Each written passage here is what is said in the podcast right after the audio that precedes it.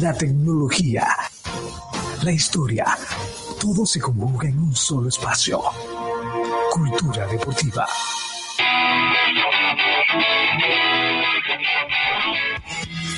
Muy buenos días, mi gente. Bienvenidos a una nueva edición de Cultura Deportiva, sábado 20 de agosto. Y como siempre, nosotros contentos de contar con el favor de su sintonía, la gente que conecta a través de los 106.9 del dial de la nueva 106 para Santiago y la región, también a través de la nueva 106.com para República Dominicana y el mundo, y como no, a los que conectan a través de nuestra transmisión en vivo a través de YouTube y en Twitch. También estamos por ahí, ¿por qué no en Facebook? Búsquenos por ahí como Cultura Deportiva. Desde ya y hasta las 10 de la mañana arrancamos para hablar de lo que nos apasiona, el mundo del deporte. Muchísimas informaciones, muchísimo para comentar, muchas cosas que han ocurrido en el transcurso de esta semana y todo vamos a tratar, ¿verdad?, de compartir en esta edición de Cultura Deportiva. En la cabina de la nueva 106.9 del Dial está con nosotros Ray Ureña, Nicole Marín y Michelle desde Santo Domingo, también Eric Toribio, José Peña Fernández se estarán integrando con nosotros más adelante. Buenos días, por orden feminístico, a Nicole Marín que está con nosotros desde Santo Domingo. Nicole, ¿cómo estás?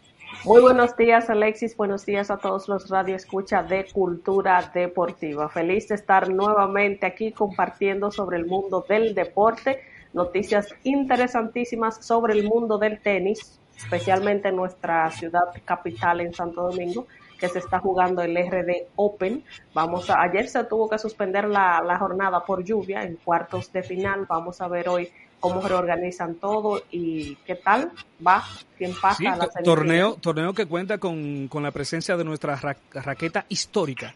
Sí, Víctor Estrella va a jugar en, está jugando en dobles.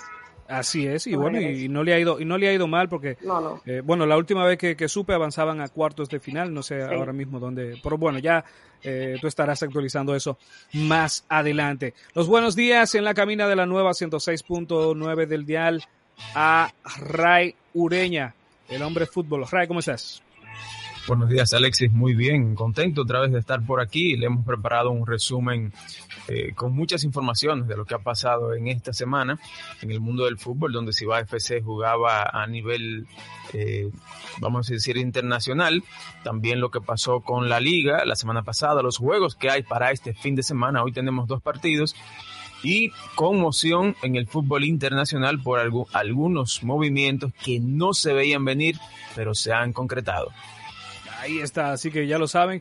Eh, parte de lo que estaremos comentando en el fútbol. Bueno, en el baloncesto, eh, pues sigue, sigue muchas cosas para comentar, los movimientos precisamente en la NBA, el contrato firmado esta semana o la extensión de contrato de LeBron James, eh, todavía que a dónde, que a dónde va, que si sí, que si no, la novela con Kevin Durant, ¿verdad? Y en lo local, el espectáculo montado esta semana eh, a principio de semana por Chris Duarte eh, en este partido de fogueo que no es oficial, no cuenta como su debut oficial, sin embargo el, el espectáculo que montó pues queda en la memoria de todos los dominicanos. Esto previo a los compromisos que tiene la selección para este 25 de agosto, es decir, ya en, unos cuantos días, estaremos viendo ya de manera así oficial a Chris Duarte accionando con la selección dominicana. Así que estaremos hablando de esto y otras cositas, el béisbol.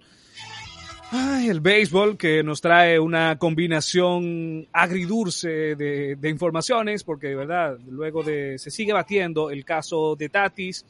Ayer eh, otra noticia negativa con, con, la detención de Marcel Osuna. Sin embargo, la acción en el campo de los dominicanos sigue siendo muy positiva. Ayer seis honrones eh, para los dominicanos. Ayer también lanzaba Ureña, que tuvo una salida fenomenal, lanzando muy buena pelota.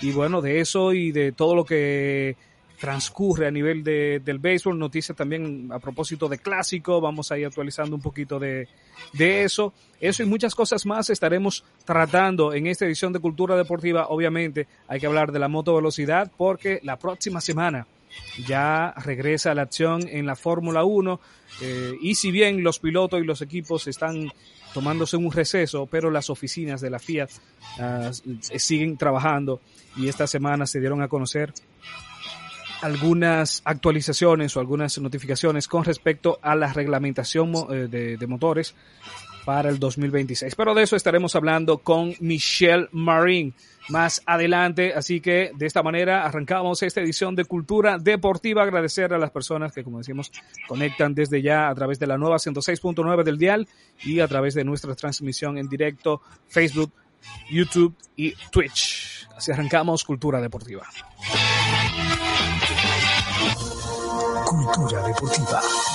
AgroCap, Agropecuaria Castillo Peña, expertos en carne de cerdo. Encuentra nuestros productos en los principales supermercados de la ciudad o en nuestra ubicación de carretera de Uberal, Licey al Medio, Santiago. AgroCap, carne siempre fresca. 809-626-0599 y en Instagram arroba agrocaprd. Expertos en carne de cerdo. Suexi, multiservicios inmobiliarios, proyectos civiles y arquitectónicos, proyectos logísticos e industriales, proyectos agronómicos y de paisajismo. Además, importadores de materiales de construcción para su inversión. Suexi, 809-715-6453. COP Generatio, Cooperativa de Ahorro, Crédito y Servicios Múltiples. Generatio Nova Cop Generatio, un sentido humano, un propósito social. En Santiago estamos ubicados en la calle 5, esquina calle 10, Cienfuegos Plaza, primer nivel Cienfuegos, con oficinas en Santo Domingo, Puerto Plata y Constanza. Para más información sobre nuestros servicios, comunícate con nosotros al 809-247-1876 o visita nuestro sitio web copgenerationnova.com. Cop Estás escuchando Cultura Deportiva.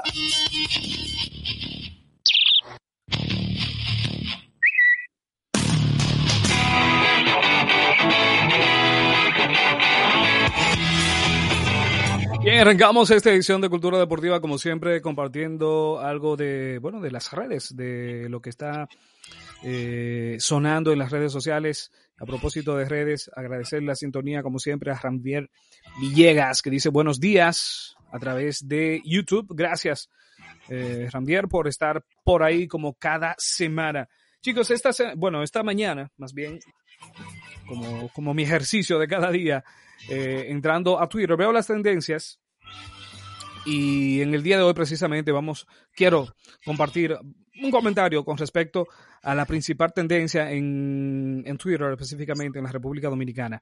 Y es, ¿verdad?, el caso de Manuel Duncan, un comunicador, comentarista, que, bueno, según precisamente eh, la foto que compartimos ahora a través de nuestra transmisión, es la que precisamente comparte la gente del escogido con quien trabajó entre 2010-2018 como animador, me parece, y quien fue víctima, eh, lamentablemente, de un episodio muy desagradable en la República Dominicana, un episodio de violencia que terminó con la muerte de este, ultimado con dos balazos y a quien se señala como responsable es a un ex eh, director de, de la DNCD.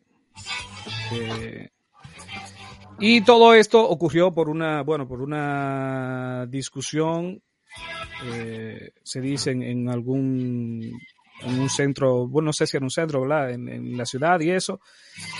Y esto deja mucho que eh, decir de nuestra sociedad, de, lo que somos como sociedad, de lo violentos que somos, eh, y es muy, muy lamentable. O sea, yo sé que no es, eh, este no es el, el, estilo de lo que nosotros hacemos cada semana, pero nos llama mucho la, la atención que por, por, una simple discusión, por un parqueo, por, por cualquier, como dicen por ahí, quita, quítame esta paja, todo se resuelva sacando eh, armas con violencia y este tipo de cosas.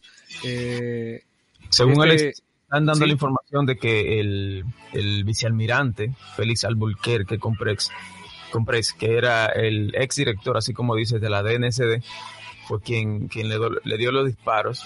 Lamentablemente, esto pasó en un ambiente que es muy relajado. Yo he estado en ese sitio, ese rico hot dog. Es un sitio que tiene una parte de mesas, eh, como un lugar techado, pero la mayoría de la gente le gusta sentarse afuera en sillas, porque es un lugar relajado. Cuando tú estás en algún sitio tomando, terminas la noche ahí, o vas al cine y luego que sale una tanda tarde, vas y comes algo ahí. Y es un ambiente muy jovial, muy informal y muy lamentable que se dé que se dé esto en cualquier ambiente que haya sido y no se entiende. Y ahora, si este caballero realmente se logra, se identifica, va a tener problemas porque se ve que hay un segundo disparo cuando ahí el otro estaba inhabilitado. Ya Manuel Duncan estaba tirado en el suelo y él remata con otro disparo y eso no puede alegar que fue defendiéndose, que fue y también él sale a buscarlo. Manuel sale con, del con, al, con el arma en mano, exacto sale a buscarlo con, la, con el, arma en la mano. O sea, hay una intención de hacer un daño, no es para defenderse. No es que a mí me atacaron, yo saco la pistola y hago un disparo y salgo.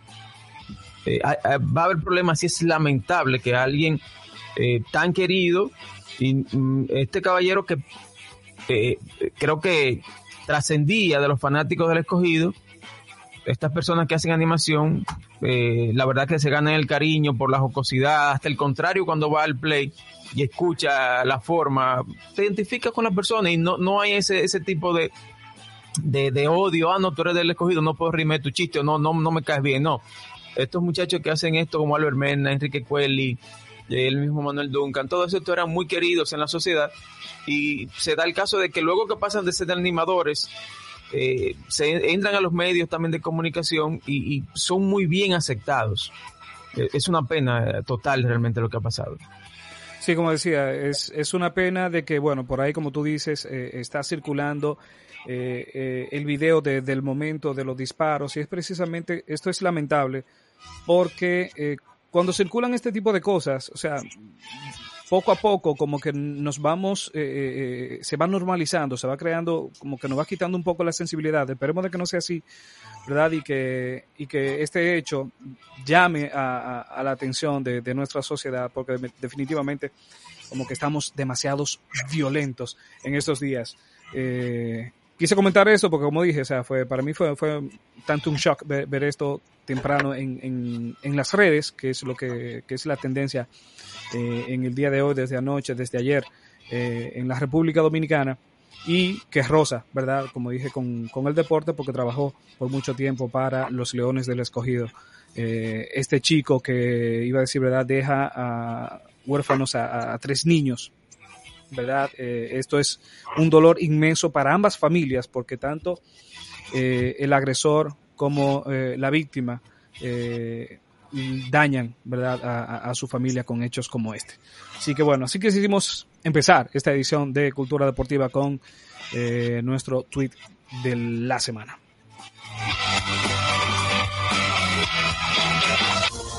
Cultura Deportiva.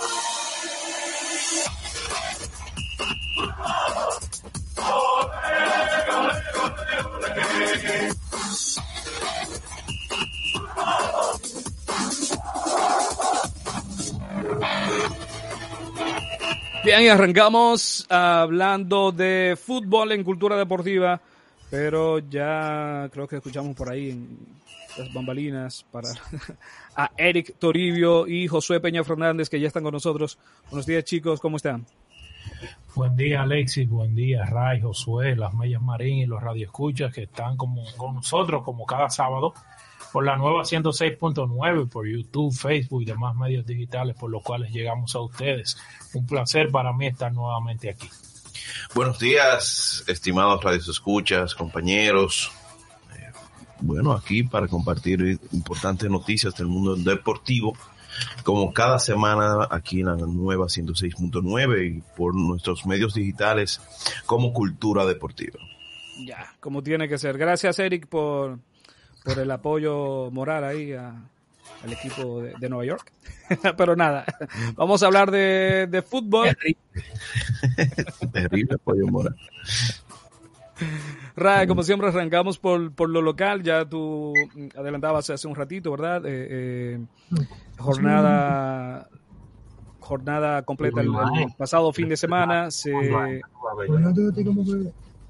se sigue se sigue jugando en, en esta semana y bueno, también veo que por ahí pones eh, un comunicado que, que enviaba la, la Fedo, Fedo Fútbol al Cibao FC. ¿De qué, ¿De qué se trata esto, Ray? Bueno, sí, realmente esto viene por la, el torneo que se está celebrando de la Fedo Fútbol, pero torneo de clubes sub-16 masculino. Se trata de un jugador que supuestamente tenía una documentación falsa, alterando la edad, y eh, yo pensé que eso, eso era cosa del pasado. Sí, se daba mucho. ¿O tú pensabas que era cosa de béisbol? Por la, por la cantidad de niños que entraban a equipos y que buscaban pues llegar a, ser peloteros y quizás con una edad un poco más avanzada, pero en categorías inferiores se, se destacaban más. Intercambiaban con una hermana, un hermano, un primo y así. Sí, definitivamente. Entonces, hay un jugador que el mismo Ciba FC presentó la documentación falsa a la Fedo Fútbol, pero eso no le libra a Ciudad FC de pagar consecuencias. Y tres partidos que habían disputado, los tres partidos habían conseguido una, derrota, una victoria y un empate, ya los tres van a ser considerados perdidos para Ciudad FC. Wow. Eh, el, jugador, el jugador que tú señalas es, Alexander Mota. Eh, eh, sí, es Alexander Mota. Eh, como es menor de edad, no pensaba dar el, nombre, pero aquí se hace por asuntos de, deportivo y según el reglamento, el artículo 21, que es lo que expresa el comunicado de la Fedo Fútbol, pues todos los partidos van a ser perdidos con un marcador de 3-0. En la jornada 1, Cibao había perdido 1-0 contra Atlántico. En la jornada 2 había ganado 5 0 contra Vega Real. Y en la jornada 3 había empatado 1 1 con Jarabacoa. O sea, tenía 4 puntos de 9 posibles. Ahora pues solamente, bueno, tendrá cero, puntos y todos los partidos perdidos por 0 a 3. Menos 9 en goles. En golabraje, así es. Sí, yo entiendo que es lo que procede en ese tipo de casos. Eh, y quizás el Cibao FC lo hizo, lo, lo llevó el mismo caso, lo llevaron ellos mismos, evitando estar más adelantado en el torneo y que entonces le afecte más. Le afecte más el futuro pero tenían una opción. Eh, creo que de aquí en adelante me imagino que van a tomar, eh, eh ¿cómo te digo? Más, eh, no sé si hay alguna forma de, ser más estrictos porque una documentación que tú tienes que valerte de lo que te llevan. Si te llevan esta documentación, ese es este niño. Recuerda que la documentación de niños, el problema es que la mayoría es sin fotografía. A ti te puede llevar una documentación de cuando yo tenía cinco años y pasársela a Josué. ¿Y quién va a decir que no? Porque no hay una fotografía, es un acta de nacimiento simplemente. No es lo mismo que una licencia, que una cédula, que un pasaporte, que tiene más información biométrica sobre el titular. Sí, yo lo que pienso, como tú dices, que ellos serán eh, más rigurosos en, en este momento porque, o sea, tú dices que no sabes cómo, bueno, sencillamente como lo hicieron, no sé quién quién imputó o a quién le llamó la atención este chico, pero de esa misma manera debe de llamarle la atención eh, eh, al club, ¿verdad? Y de la misma manera que investigaron y que se encontró que, que, no era su, que estaba fuera de, la edad, pues de esa misma manera el, club debe hacer sus diligencias. Me, imagino que pueden eh, pedir algunos que otros documentos, en el caso una fe de bautismo, en algunos casos que pueda eh, documentos escolares. Exacto. Y así sucesivamente para poder filtrar un poco mejor este tipo de casos que pueden suceder, como dice Ray. Eh, no hay tanto control sobre, sobre, ello porque no es una cédula, una licencia, algo eh, con más datos, pero sí se pueden quizás poner algunos filtros adicionales donde se tenga que validar la información con otro tipo de documentos oficiales lo que entiendo que hay que hacer es copiar de alguna forma, fijarse en qué hacen los equipos internacionales y entonces ahí eh, pues implementar también algo de eso que sea posible traer hasta aquí y reforzar, reforzar realmente para que esto no vuelva a pasar. Una pena porque siempre le hemos felicitado por estos torneos, todos estos equipos que hacen una inversión de tiempo, dinero, entrenadores para estos chicos y que nadie puede negar que ha dado buenos resultados. Mire dónde estamos ahora con la categoría sub-20. Y esto no es nada más que una consecuencia de los efectos que están teniendo la LDF y la preparación de estos jóvenes, estos clubes, el constante, eh, eh, la constante participación en torneos juveniles y en prácticas con jugadores y entrenadores que ya han visto acción en otras ligas y que han traído toda su experiencia aquí a nuestro campeonato. Entonces esperemos que esto no se repita más y sobre todo a los padres que sean concienzudos de lo que puede representar esto para el club y para su hijo. Este jovencito podría estar siendo vetado. Sí, sí, definitivamente. Definitivamente. claro. Entonces, si estaba jugando era porque tenía talento. Y ahora podría estar siendo vetado y sería, será peor para él que jugar en una categoría cuando podría quizás serían dos años, tres años que estamos hablando, él podría estar jugando en su categoría. Talento relativo, porque quizás lucía con mayor talento porque estaba fuera de categoría. Exacto, Ahora hay también. que ver todo eso, ¿verdad? Que Puede ser, juego. puede ser realmente. Pero ya veremos entonces qué pasa con esto. Mientras tanto, el torneo, nuestro torneo de la LDF, eh, pues se siguió eh, la semana pasada, donde hablábamos de Moca y Jarabacoa, hablábamos de lo que pasaba con sus aficionados, la, la- recepción que daban a, a- a los visitantes, a veces los problemas que siempre se presentaban en estas localidades. Y Moca y Jarabacoa se enfrentaban la semana pasada y el resultado fue un 0 a 0. La agresividad casi siempre presente en estos encuentros y hubo un expulsado por parte de Jarabacoa. Mientras que La Vega recibía a Cibao FC, La Vega está bastante mal, no está consiguiendo anotaciones prácticamente. 0 a 3 ganó Cibao de visitante ese partido, un partido muy bien logrado por Cibao y que le preparaba para su partido que tenía a mitad de semana jugando en la CONCACAF League. Hoy M Pantoja será ese partido fue pospuesto de la jornada 6, se jugará el día 24, o sea, eh, esta próxima semana. A mediados de esta, de esta próxima semana se estará jugando el partido que corresponde a la jornada 6. Mientras tanto, hoy y mañana se jugarán los partidos correspondientes a la jornada 7. Jarabacoa y Pantoja jugarán hoy a las 4 de la tarde en Jarabacoa. Cibao recibe hoy a las 6 de la tarde a OIM. Así que si usted tiene chance, vaya a apoyar al equipo naranja aquí en Santiago, en el estadio del Cibao FC, en la Pucamaima. y mañana, pues podrán ver a La Vega recibiendo a Moca mañana domingo a las 4 de la tarde en el Estadio Olímpico de Moca.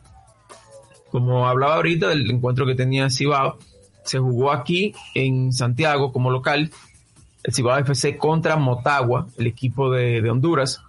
Eh, ese partido pasó 1 a 0. Mo- Motagua eh, anotó, creo que fue en el segundo tiempo. Yo no pude ver todo el partido por compromisos laborales, pero los amigos que pudieron ver todo el encuentro me dicen que si Cibao FC jugara como jugó ese partido, aquí no hay equipo en la liga que le pudiera anotar ni siquiera, que fuera una barrida que diera. Entonces, entiendo que hay algo que debe buscar el entrenador y es esa motivación que se consiguió para jugar ese partido internacional, que por qué no se busca un poco más, porque hay jugadores que se han visto un poco relajados, eh, que no dan ese, ese, ese plus o que no dan su, todo su rendimiento, el que estamos acostumbrados a ver. Y hay algo que, que me gustaría destacar, y es que fue fuerte en defensa, pero Cibao jugó con cuatro centrales atrás. Cuatro centrales, no es que ocuparon todas las posiciones centrales, sino que Florencio no es lateral y jugó Y de lateral. Jugó, jugaron los internacionales González y Morillo, que son los centrales habituales, y Pinta jugó por izquierda, que también es central, aunque ha estado jugando, sí, toda la temporada, sí, sí, usted me estoy yendo, pero Pinta ha jugado lateral, sí, pero recuerden que Pinta, desde que jugaba en Bauer y cuando llegó a Cibao fue contratado como central. Que esté jugando ahora de lateral por las condiciones y en la selección también haya jugado lateral por, por, por la necesidad de esos equipos, pero su rol siempre ha sido, o mayormente desde que lo conozco jugando, ha sido de central. lo hace muy bien de lateral, pero a mí me gusta más como central. Claro, tenemos aquí en el Cibao algunos, algunos déficits por esa banda izquierda, a veces por la derecha, y qué bueno que esté pinta y que sea pues de varias posiciones. Eh, ya dicho esto, entonces el resto del equipo jugó bastante bien, hubo oportunidades claras, cabezazos que el portero sacó por puros reflejos o por chepa, podríamos decir, porque creo que ni siquiera estaba viendo el balón. Pero el marcador que se consiguió no fue malo. Ahora, yo preferí el 0 a 0 e ir a, a tratar de un contragolpe, ahora ir a Honduras a apostar, ¿verdad? Eh, por sacar un resultado sorpresivo y poder conseguir el pase. No es que estemos mal, es un solo gol, pero el problema es el siguiente. Cibao aún no ha marcado en competencias internacionales de la región y se pone un poco cuesta arriba ir a visitar un equipo con mucha categoría como el Motagua, aunque se le jugó muy bien, pero vamos a su casa ahora.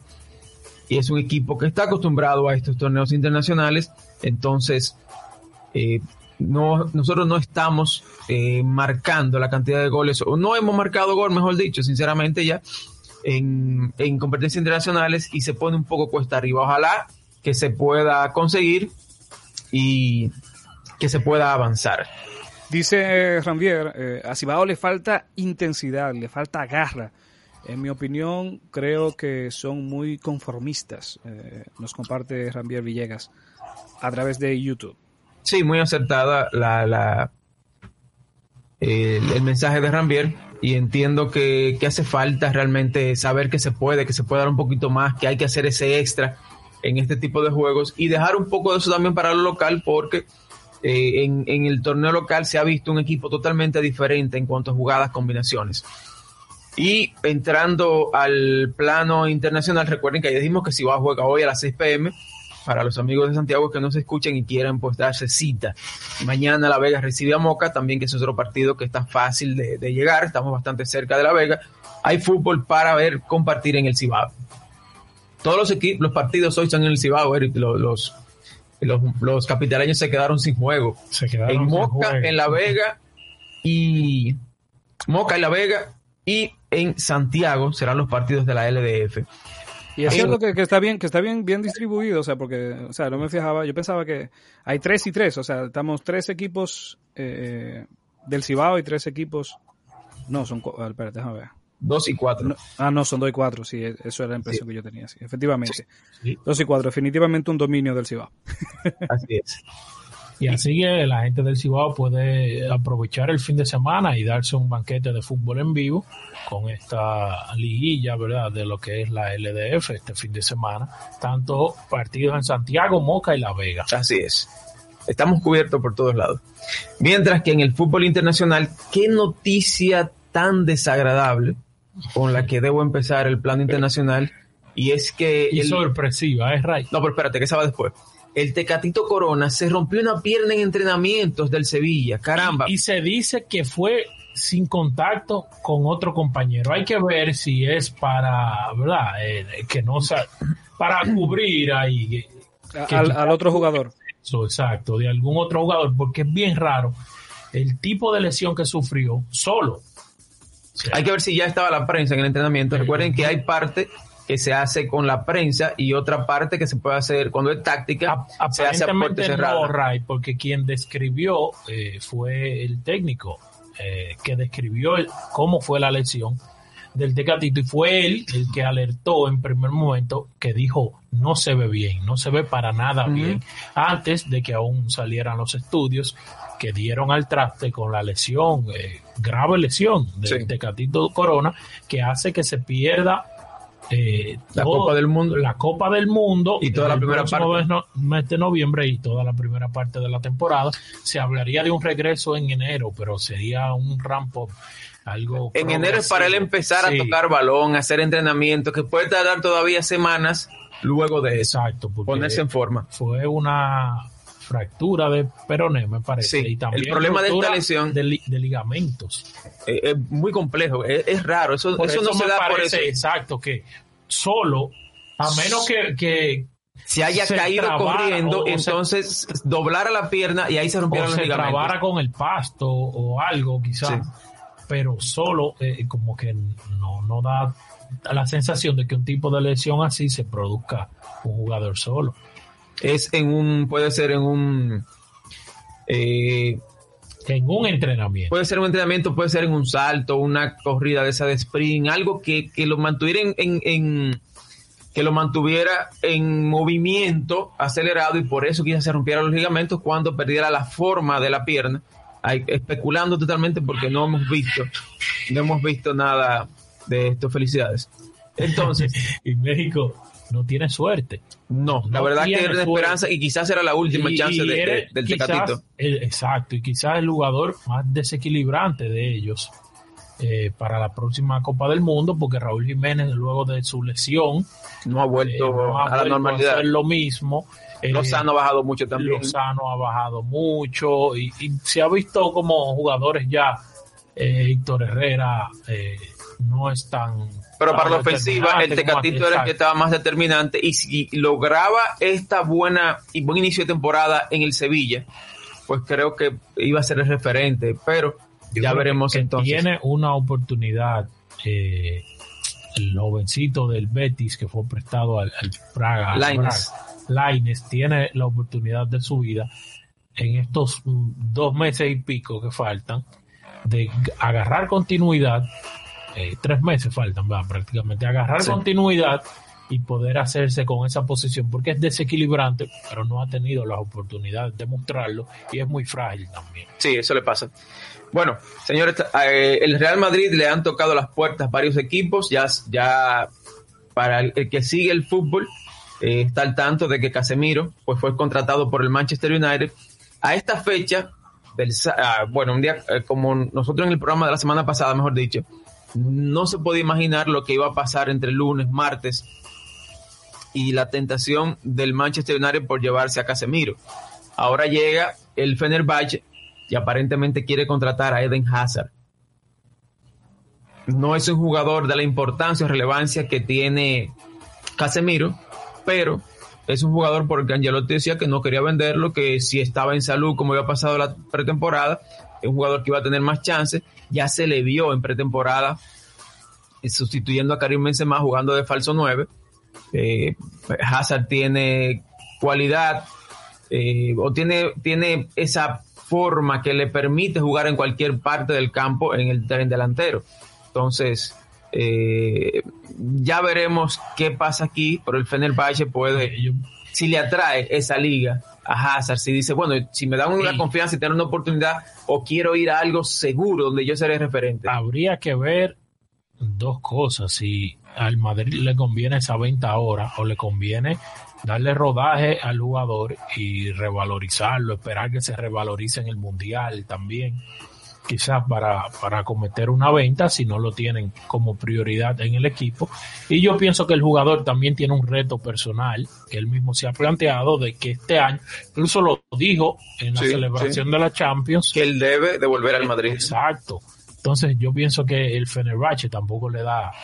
Sería como concretar para él un fracaso total en el Madrid, porque se iría a una liga que ni siquiera es top de Europa y a un equipo que si bien es de los principales de esa liga, ahora mismo no es protagonista en Europa.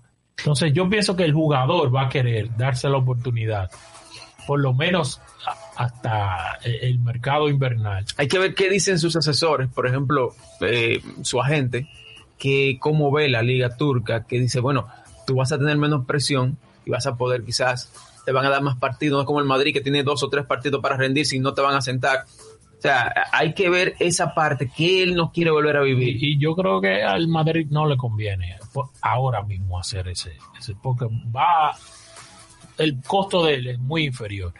Yo entiendo que le Sí, convendría pero que ya con la edad tampoco, Sí, aunque sea el próximo año, va, a conseguir se- nada. que, se revalorice un poquito más, aunque sea para el mercado de invierno. Hazard no creo que vaya a volver a subir. porque eh, el mundial con Bélgica le pudiera ayudar a él a tomar un poquito más. Pero esa es otra. Él sabe que tiene su puesto en Bélgica que está sano, pero quizás él quiere llegar con mejor rodaje. Entonces, quizás en Madrid ahora mismo, si Asensio no sale, la va a tener un poquito Sí, difícil. sí, sí, eso sí. porque ahora mismo están Rodrigo, está Asensio, Ah, Asensio. está Valverde, que también se ha sumado ya a la parte delantera. Eh, entonces, Vinicius. Vinicius, Benzema, Benzema no tiene competencia, Vinicius tampoco. Exacto, entonces Son tres para una posición. para- por el lado derecho, cuatro, digamos, porque Valverde, como mencionaste, Rodrigo, Rodrigo, Y Hazard. Asensio y Hazard. Hazard. Eh, Entonces Hazard podría entrar para los minutos de descanso de Vinicius, porque por la parte un derecha. poquito detrás, eh, por Modric en algún momento, eh, que no es su principal posición, No, no, pero pudiera quizás Asensio sí lo ha hecho, pero Hazard es muy difícil. exacto. Hazard es muy difícil que lo haga. Pero ya veremos qué pasa por la mente del jugador, qué decide el Madrid. Y, y aquí y aquí está. Entonces, Ray, señores, eh, te- dejan también, eh, Rambier te deja otra pregunta por acá a propósito de Casimiro. Dice que si Casimiro se, abur- se aburrió de ganar o si se adelantó a Real Madrid para no estar en la banca. las dos cosas, creo. No yo, se, yo no se ha pienso aburrido. que hay que agregarle otro factor, el factor económico. Pero Mire, eh, lo que pasa es que tú dices que Casemiro tiene su vida resuelta. Eso lo sabemos, pero ya Casemiro, ¿qué más puede conseguir en el Madrid?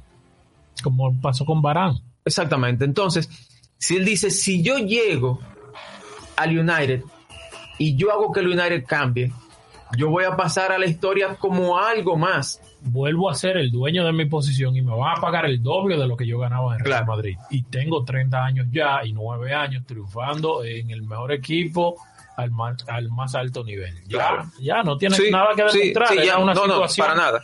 El Sí. Madrid tenía que hacer y bien lo hizo. Creo que se comportaron muy bien los dos, porque la Sí. primera, la primera condicional de Casemiro es me voy, pero si es una oferta buena para mí y una buena para el Madrid. Entonces, el Madrid le dijo, yo no te estoy vendiendo, pero si tú te quieres ir, tú te mereces lo que tú quieras. Claro. Esa fue la posición, creo que fue muy, de, muy Y- eh, y- lleno de caballerosidad entre ambas partes. Y el Madrid renovó la posición y, y no perdió tanto dinero, aunque La buena salió más caro. Sí, pero 10 millones para Exacto, 10 millones de diferencia. por un jugador que lo quería el PSG iba a dar todo lo que le pidieran. Y, y que uh, vendiste un jugador que le di que te dio lo mejor de sí durante muchos años y que fue el que más a partir partido ha jugado Sí, quizás. más minutos jugó. por, por muchísimos años. Y un jugador que tú compraste por 6 millones de euros. el- increíble. Entonces- Venía del Porto verdad en ese momento Sí, el Porto, luego se fue a... eh, no, lo compraron de Brasil, estuvo en el Castilla, se fue al Porto a préstamo, pero no sé si fue que vendido con derecho de Ah, compra o préstamo, creo que fue sesión, sí. creo que fue sesión, no me recuerdo. Entonces en el Porto hizo de todo y ya entonces llegó al primer equipo como fijo. Entonces, eh, Casemiro se va por una cifra que ronda los 70 millones de euros. Hay unas variables también por ahí que depende de lo que juegue, pero se, se asegura que la va a cobrar porque Casemiro donde quiera que llegue, lo que más hace es jugar es de pocas lesiones. Y me pongo en contraste, Eric, con, con lo que ha pasado ahora. Yo lo he dicho en otros programas, suerte que esto todo se graba y está por ahí, lo pueden buscar. Lo que pasa es que no, no me acuerdo en qué programa fue, pero está ahí. Cada uno de estos equipos que han triunfado siempre han tenido un buen mediocentro defensivo. El Real Madrid cuando tenía Makelele, pueden ver al Chelsea como triunfó con N'Golo Kanté, el Barcelona con Busquets, antes de Busquets tenía a Keita y tenía a Touré, y me- En- Adi, Fernandinho en el Manchester también City. esa selección de Argentina de buen momento que tenía varios tenía Mascherano, Claro. Ever Vanegas por si acaso Vanega más adelantado, pero más Cambiaso eh, era uno de esos mediocampos defensivos que también estuvo en el Inter cuando ganó el cuando triplete. ganó exacto Entonces, sí hay que tener muy buenos delanteros, pero hay que tener un jugador que cuando el equipo vaya constantemente al ataque, retrase la ofensiva rival o la corte. Porque, ojo, miren, miren, le, le voy a decir esto ahora antes de que Casemiro empiece en el United. El United va a cambiar. ¿Por qué? Porque al United lo, lo agarraban en ofensiva y cuando venía el contraataque no estaba bien posicionado y así llegaban los goles. Ahora, ¿qué pasa? ¿Qué es la función de un mediocentro defensivo? De, tienen que retrasar esa ofensiva. No es que van a cortar todos los balones, no. Pero cuando le hace frente a ese jugador que puede ser descarga de pase o que va a dar el pase, le da tiempo a que sus compañeros se posicionen. Si hay un lateral derecho que subió, le da tiempo a que otro compañero de medio campo vaya y cubra. si fue lateral izquierdo lo mismo, o hasta la defensa central que pueda recomponerse. Y esa parte lo hace muy bien Rodri, lo hace muy bien Canté, lo hace muy bien esos jugadores que hemos mencionado y lo hace muy bien Frank Kessie, que llegó ahora al Barcelona y el Barcelona puede cambiar porque Busquets es muy bueno, pero ya no tiene la velocidad No, para hacer frente sí. a un contraataque. Entonces, se va Casemiro del Real Madrid. Kimmich en su momento, Claro que que sí. también eh, varía mucho en las posiciones del mediocampo. Sí. Lo hace, lo hacía Casemiro en el Real Madrid y lo va a hacer que sí ahora en el Barcelona. Ojo, puede cambiar eh, eh, la balanza ahora, porque el Madrid estuvo poco tiempo, vamos a decir, dominando en, esta, en estos últimos años. Dominó bastante bien porque lo hizo también a nivel de Europa, pero el Barcelona se está recomponiendo y la llegada de Kessie, que es un jugador muy rápido, muy inteligente y es mucho mejor pasador que Casemiro. No está echando abajo a Casemiro, pero tengo que reconocer que eh, su debilidad era esa, Sí. los pases. Era muy bueno cortando, metiéndose dentro de los centrales, o es muy bueno cortando y metiéndose entre, dentro de- entre los centrales, pero no tiene esa, esa forma de pase como lo tiene Cross o lo tiene Modric. Él tenía que pasar, eh, eh, teníamos que, que pasar eh, la bola a Modric o Cross para poder, para poder salir bien con el balón. Entonces, esa parte creo que ahí va a dominar que sí la media, la media cancha del Barcelona, que sí fue el mediocampista que más minutos jugó, y no solo del Milan, en La toda la. Serie A de los últimos años. Es un jugador que no se Y un lesiona, jugador joven. jugador de 25 años, joven, muy experimentado ya, campeón con el Milan, sabe de, de- de juegos de presión para, Y que para llega campeonar. como agente libre, gratuito, prácticamente. Una gran contratación del Barcelona. Creo que aquí estará la diferencia. el panorama ahora en Real Madrid, eh, la, la bola está en la cancha de Chouameni, le han dado la posición y hay que ver cómo lo toma. Está un periodo de adaptación. Hay más presión, pero hay también más tranquilidad, por un lado. Más tranquilidad porque ya no tiene la competencia eh, fija en esa posición, posición perdón, con Casemiro. Y por otro lado hay más presión porque ahora eres tú quien vas a tener que responder a todas esas expectativas que se han hecho en torno a, a ti, ¿verdad? En el caso de... Chamení llega Aurelien. como un jugador titular del equipo donde estaba, igual que Camavinga, que a pesar de ser sub 18, sub 19, jugaban ya titular en equipo Sí, sí. profesional y también en la selección. Sin embargo, la idea del Real Madrid era que ellos pudieran competir internamente con Casemiro y que aprendieran de un jugador que tiene unas características envidiables, tanto en entrenamiento físico como en entrenamiento táctico, o sea, con balón, posicionamiento, todo ese tipo de, de cosas que pudieran verlo de primera mano y competir internamente con él e ir dosificando. En partidos más suaves, empieza tú de titular, si se aprieta la cosa, bueno, entra Casemiro. Cuando un partido fuera muy difícil, Casemiro eh, podría dar todo en 70 minutos y tenía un respaldo para que cerrar los partidos ya con Camavinga Chouameni.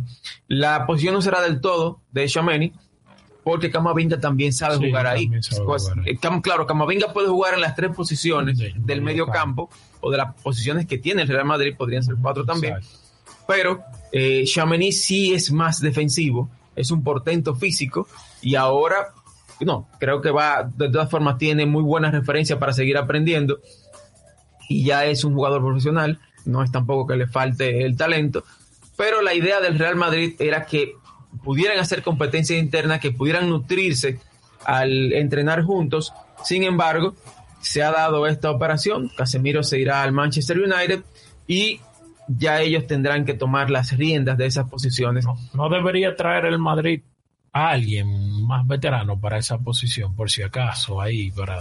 A mí me llega a la mente Jor- Jorginho, pudiera ser una opción, quizás no salga tan costoso, jugador de 30 años, todavía le quedan un par de años de buen nivel y sería un seguro de vida, no es un jugador que no viene jugando siempre en el Chelsea porque está Kanté y hay otros jugadores ahí en el medio campo.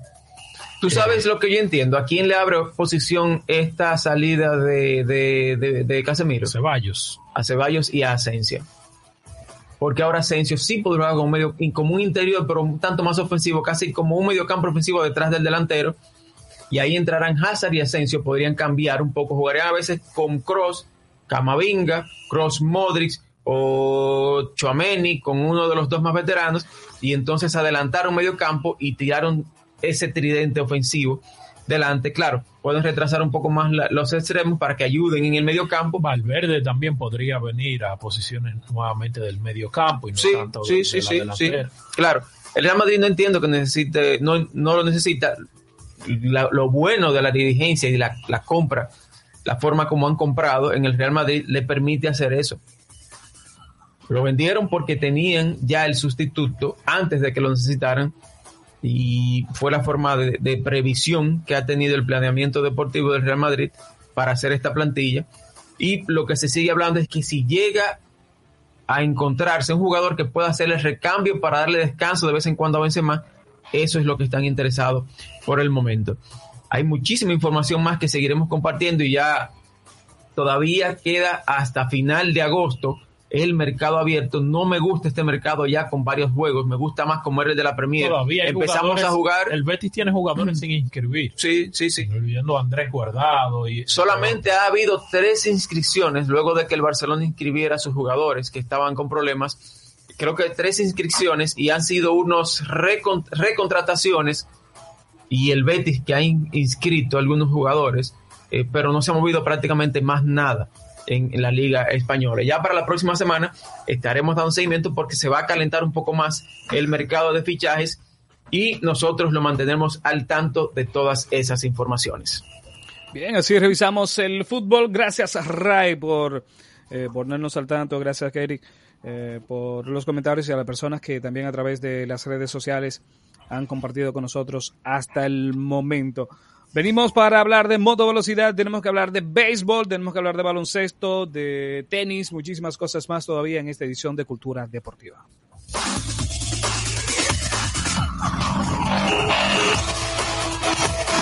Estás escuchando Cultura Deportiva.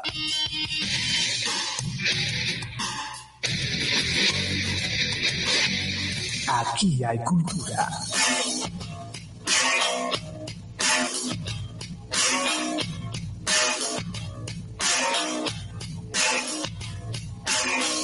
Un día como hoy, 20 de agosto de 1948, los indios de Cleveland y los Chicago White Sox jugaron en el Municipal Stadium en Cleveland ante una multitud de 78.382 personas. Fue la multitud más grande en un partido jugado por las noches en el, en el béisbol de grandes ligas.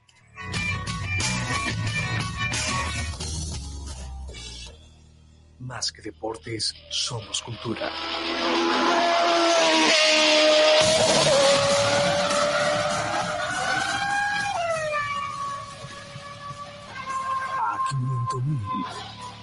Sí, a toda velocidad vamos en Cultura Deportiva, hablamos de moto velocidad y aunque, ¿verdad? Los pilotos están todavía eh, tomándose sus vacacioncitas, las oficinas eh, sí están trabajando y en esta semana se dieron a conocer algunas eh, reglamentaciones nuevas para el futuro, es decir, para 2026. Recordemos que la motorización que, están, que se está utilizando ahora será la misma hasta el 2025, o sea, no habrá, no habrá cambios.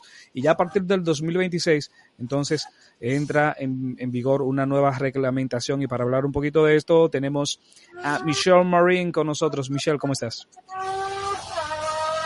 Eh, no, si, si abres el micrófono, está más mejor. Entonces, ay, Ahora, ahora sí, buenos días. Eh, sí, hubo unos anuncios esta semana para el 2026, pero también hubo algunas eh, reglamentaciones que se cambiaron para el próximo año 2023. En, del 2026 hablaremos más extendido la próxima semana para recopilar todas las informaciones necesarias.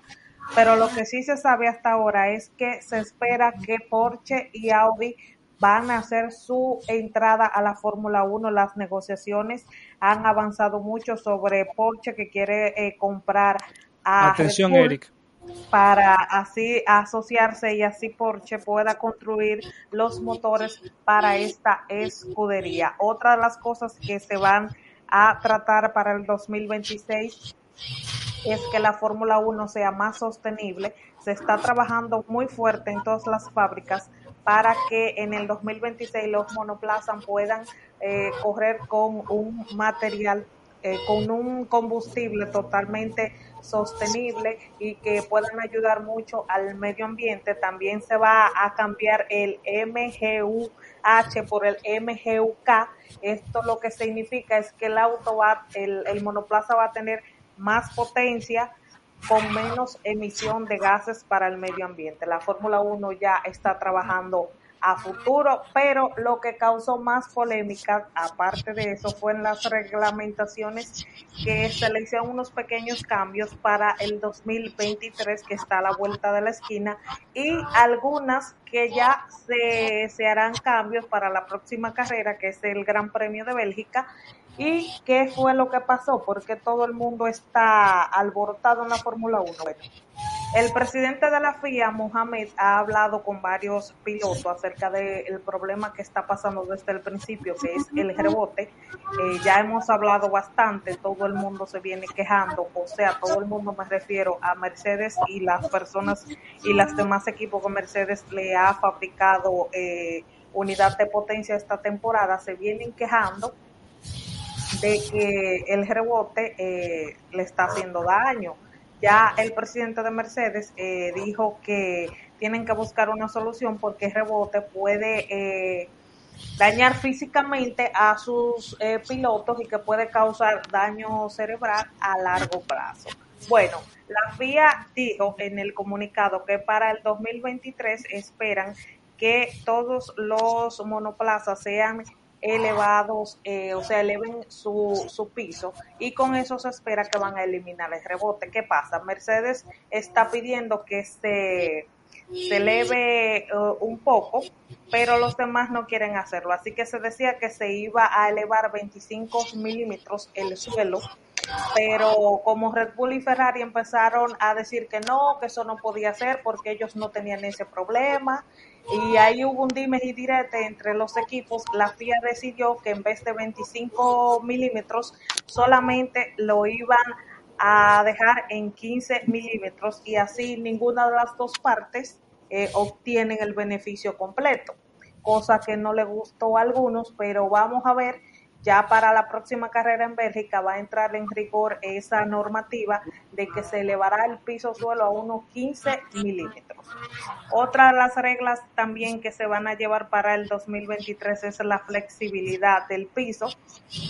En esta temporada, Red Bull y Mercedes han logrado, han logrado que a través de la flexibilidad ellos puedan obtener un poco más de estabilidad, cosa que los demás eh, monoplazas y equipos no han podido regular. Por eso la FIA ha decidido que va a introducir un, espera que lo tengo todo por aquí anotado, ah, va a introducir unos sensores que van a medir a todos los equipos a ver cuánto se está moviendo su suelo, qué tan flexible es y cómo se puede manejar para que todos estén igualados y no haya una gran ventaja entre otros equipos y otros. Eso fue otra polémica porque también el equipo Red Bull y Ferrari que son los que en esta temporada han dado en el clavo con todo, que le está yendo bien en prácticamente todo, se han quejado porque dicen, pero bueno, si nosotros logramos que nuestro coche sea flexible, que nuestro suelo eh, esté a la altura, que no tengamos rebotes, entonces los demás equipos lo que tienen que hacer es trabajar para hacer lo mismo, porque el problema en sí tiene solución. Si no tuviera una solución, entonces sí fuera un problema, pero como hay equipos que no tienen ese rebote como lo tienen los fabricantes de Mercedes, entonces este Red Bull y Ferrari no están nada de acuerdo con las nuevas normativas, pero vamos a ver en qué tanto le afectan las próximas carreras la elevación y la flexibilidad para los equipos. Eh, ya por último, lo último que se hizo para el 2023 es el aro antivuelco. Se estuvo hablando mucho de eso, que es el aro antivuelco. Si recuerdan el accidente que hubo en el Gran Premio de Gran Bretaña de Juan Yunchu, que el carro se volcó y se deslizó unos metros. Entonces, la parte del, del que es una como una antenita redonda que está encima de la cabeza del piloto, que se agarra por el halo, eso se, deslizó y se hundió cuando el carro se volcó. Entonces, eso no debió de haber pasado. La FIA ya concluyó con los análisis que se hizo y dijo que van a trabajar para cambiar el material de que si eso vuelve a pasar, un accidente de esa gravedad, el, la, el, el, el aro antivuelco no se hunda ni se destruya porque se supone que eso no debió de pasar pero pasó. Entonces se está trabajando para cambiar eh, eso, para que el material eh, sea más fuerte, al igual que el halo, porque vimos que el halo no le pasó nada, pero el antivuelco, la, la cosita que está encima de la cabeza de los pilotos, sí se destruyó completamente y es algo que la Fórmula 1 no se puede permitir tener esta clase de errores que pueden eh, cobrar la vida de algún piloto. Así están las cosas, hay muchas cosas en la oficina, como dice Alexis. Ya la próxima eh, semana vamos a discutir todo lo que se viene trabajando para el 2026. Tenemos carrera la próxima semana, ya a esta hora se va a estar corriendo la clasificación en Bélgica y vamos a ver qué tal le va con el rebote a Mercedes y compañía y cómo le va con el levantamiento de suelo a los equipos que están en la punta del campeonato. Recordemos que Verstappen está número uno por más de 80 puntos, Leclerc está número dos, Checo tercero, eh, tenemos a Russell cuarto, Carlos 5 y Hamilton 6, así están las cosas. Y en el campeonato de constructores, bueno, Red Bull 1, Ferrari 2, Mercedes 3 y vamos a ver si de aquí a las nueve carreras que quedan para finalizar la temporada hay algunos cambios, cosa que yo dudo mucho, pero no se sabe hasta que veamos las carreras qué es lo que va a pasar en la Fórmula 1. Ahí está, gracias Michelle por este reporte. Buenas noticias ahí para la gente de Mercedes. La FIA le está resolviendo todos sus problemas. No es así. No es así. eso, eso, fue lo que tú dijiste, yo entendí. Si ustedes no, no. entendieron alguna parte técnica de, sobre todo eso del suelo y toda esa cosa que Michelle habló, háblense con Eric que está estudiando eso a fondo y lo puede explicar. ¿Sabía eso, Michelle? Él me mandó el otro día. Bueno, sí, me habló de eso. Él le puso al, al ACO de él, le puso una tabla ahí y me dijo. le puso una tabla de madera abajo. Para tener menos flexibilidad. Exactamente. Entonces ya él sabe de todo eso. Así que bueno, gracias. Así revisamos la moto velocidad en Cultura Deportiva. Ya venimos para hablar de béisbol. Hablar de los seis cuadrangulares de los dominicanos en el día de ayer. Y bueno, y toda la información que ha transcurrido en esta semana. No le cambies, regresamos con más en Cultura Deportiva. ¿Quieres que tus hijos jueguen fútbol como profesionales? Entrena con los mejores. La Academia de Fútbol Santiago, ubicada en los colegios Iberia, Cepoint, San Juan Bautista, Intelecto y Sagrado Corazón de Jesús. Síguenos en las redes, arroba la Academia de Fútbol Santiago o contáctanos 809-856-1666 y 829-301-8036. Y ahora también en el Colegio Educare de Moca. Somos la Academia. Estás escuchando Cultura Deportiva. A lo profundo.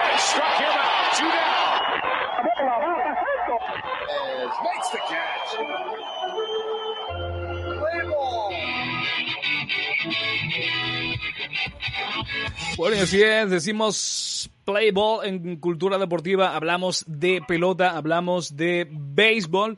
En una semana, chicos, eh, Eric Josué, que está con nosotros ahí en Camina, donde pues ha seguido eh, removiéndose el caso de Fernando Tatis Jr. dentro de las noticias negativas.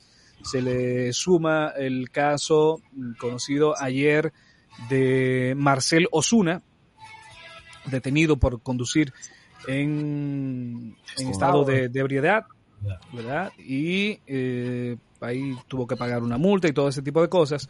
Y eso es parte de las, de las cosas negativas, ¿verdad? Dentro de, de del béisbol y, y, de la comunidad dominicana. Sin embargo, en la jornada de ayer, eh, seis cuadrangulares, cinco dominicanos se combinaron para dar seis cuadrangulares, eh, ¿verdad? Ayer el cuadrangular número 23 de Mr. La Para, José Ramírez, que a su vez es el extra base número 500 de este chico que nada más es pequeño. Batea. Exactamente. Sí, y un partido, eh, tuve la oportunidad de verlo yo. Un buen partido, eh, un duelo de picheo en primer momento a Tristan McKenzie. Le hicieron daño en el primer inning, le hicieron dos carreras. Lance Lynn estuvo brillante por más de cinco entradas, pero luego de esa primera entrada donde Mackenzie no fue eh, bien recibido y le hicieron dos carreras, estuvo excelente y terminó con una participación de siete entradas y 14 ponches. 14 Récord ponches. Para él en su carrera, la mayor cantidad de ponches en un partido. Sí, y bueno, y de, y de hecho se une.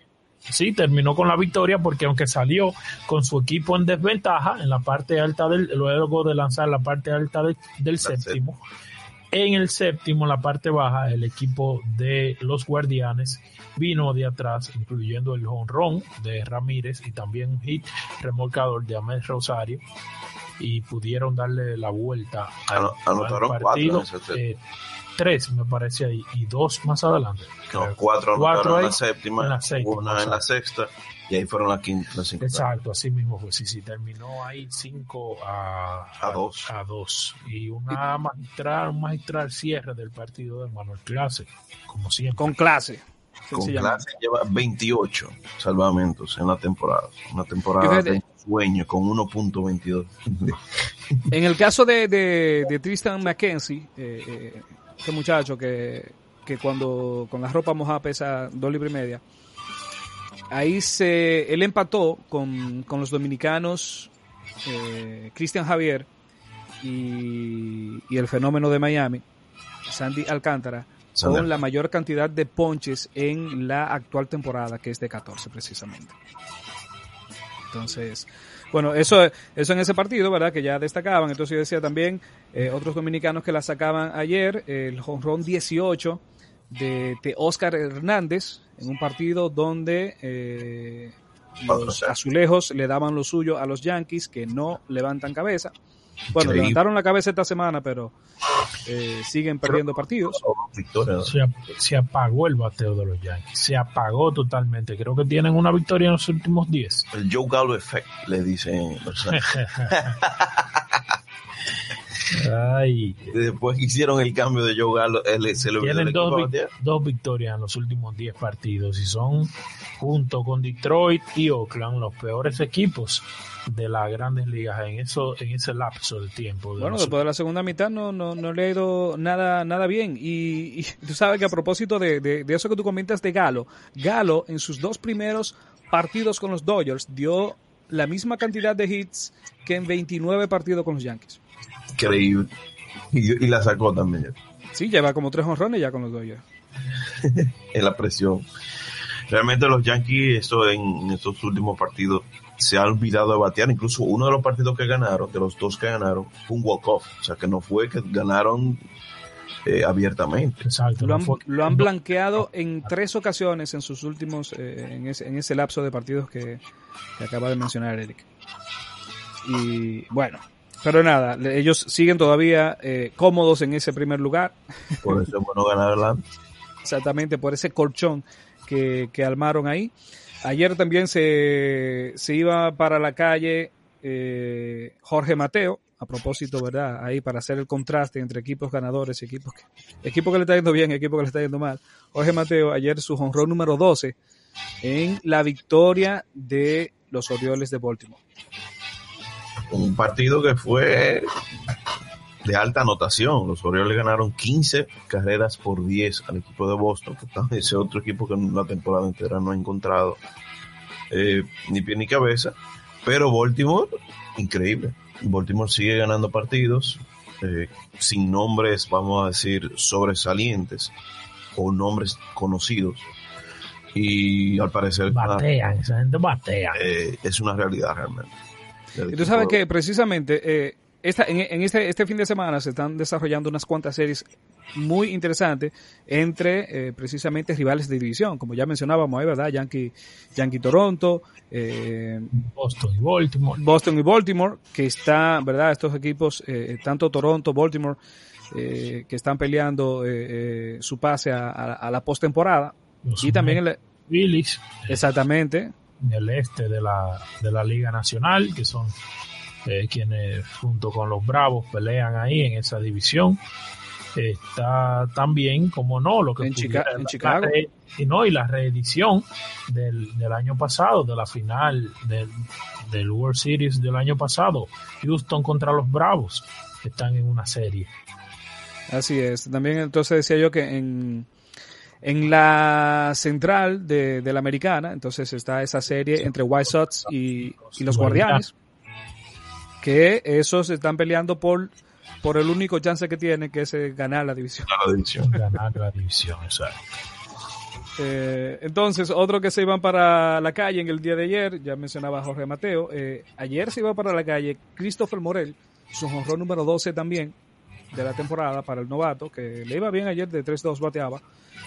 Eh, y en ese partido conectaba también eh, de triple Franmil Reyes. Franmil Reyes Pero es otro desde que llegó a los Cubs. ya lo sabe.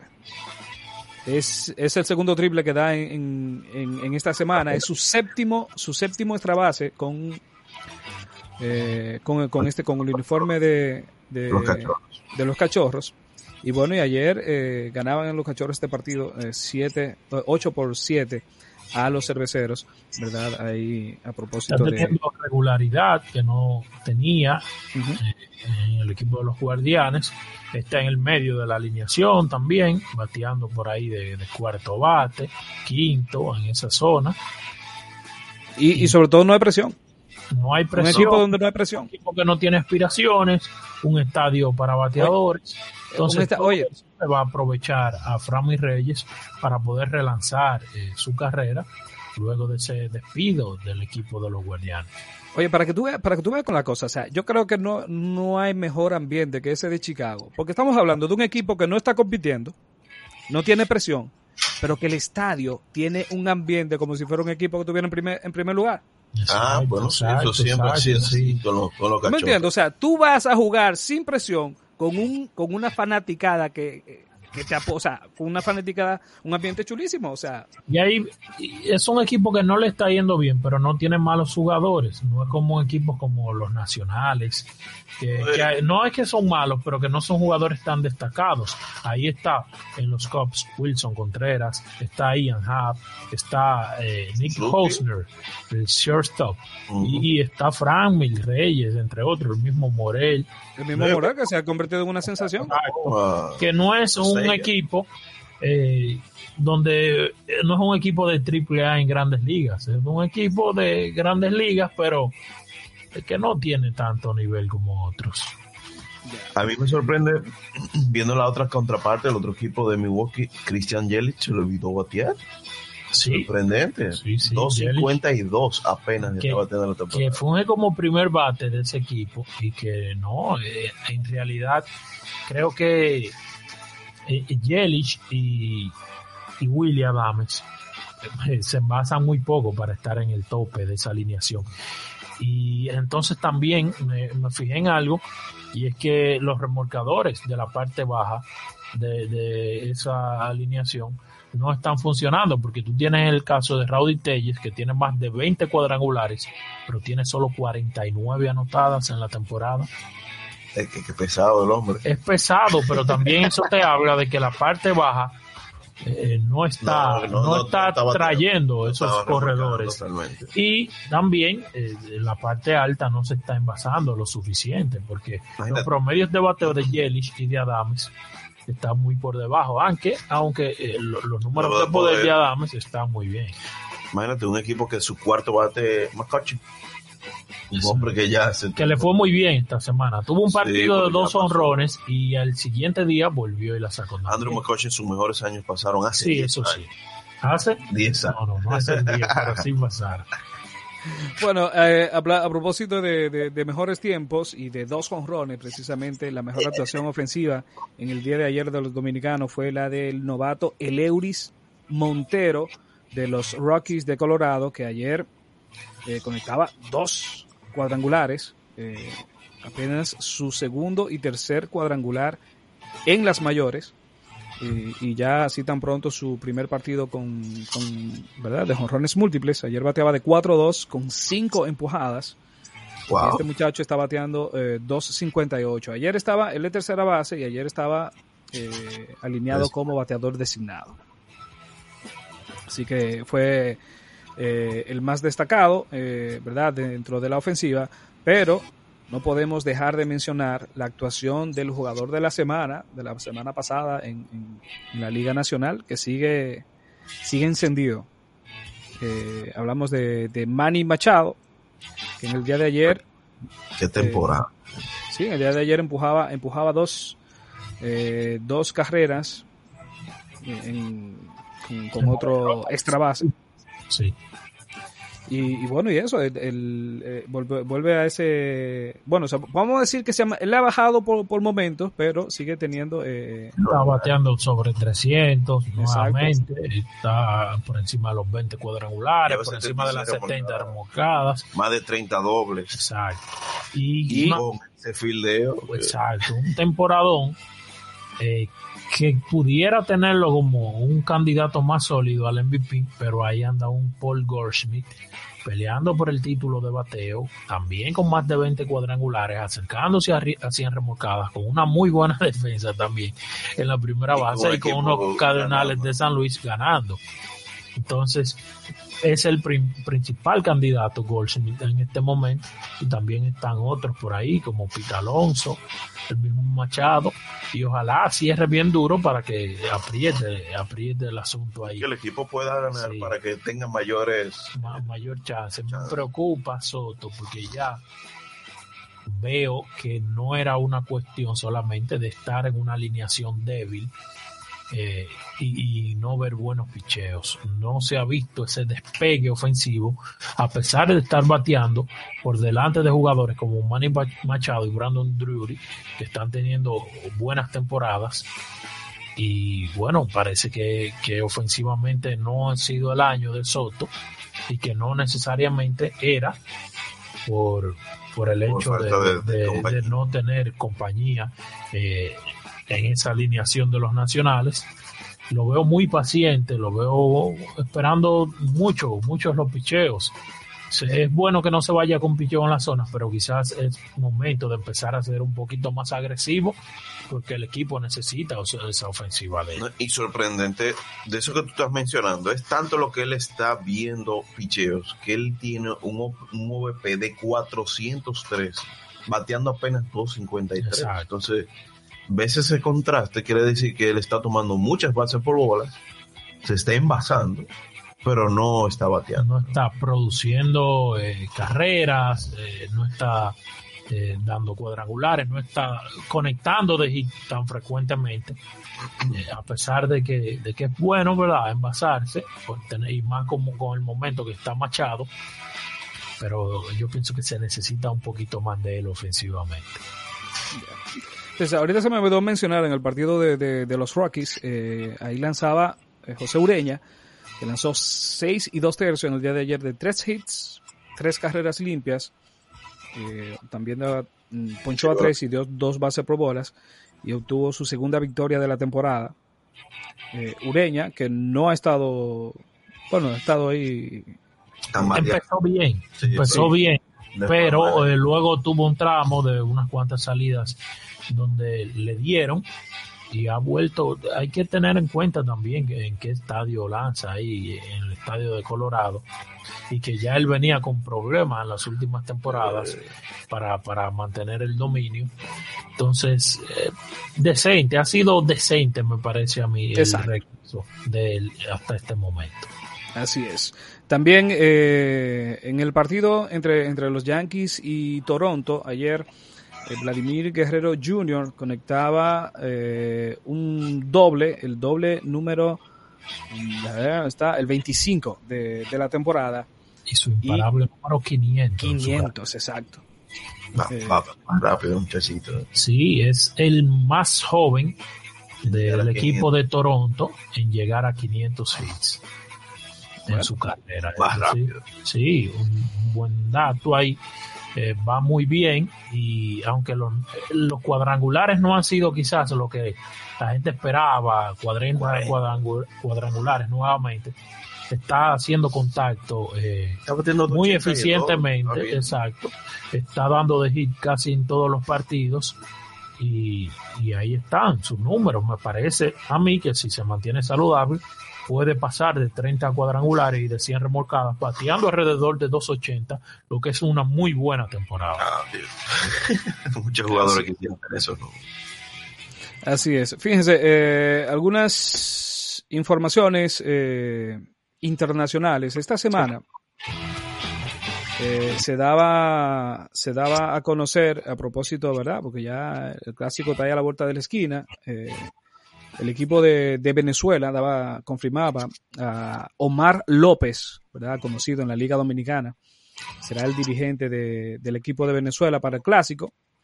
También eh, esta semana el- el- la página o el sitio oficial de- del, del clásico eh, daba a conocer que José Altuve, ¿verdad? a propósito de Venezuela, también eh, estará viendo, estaría viendo acción en el clásico.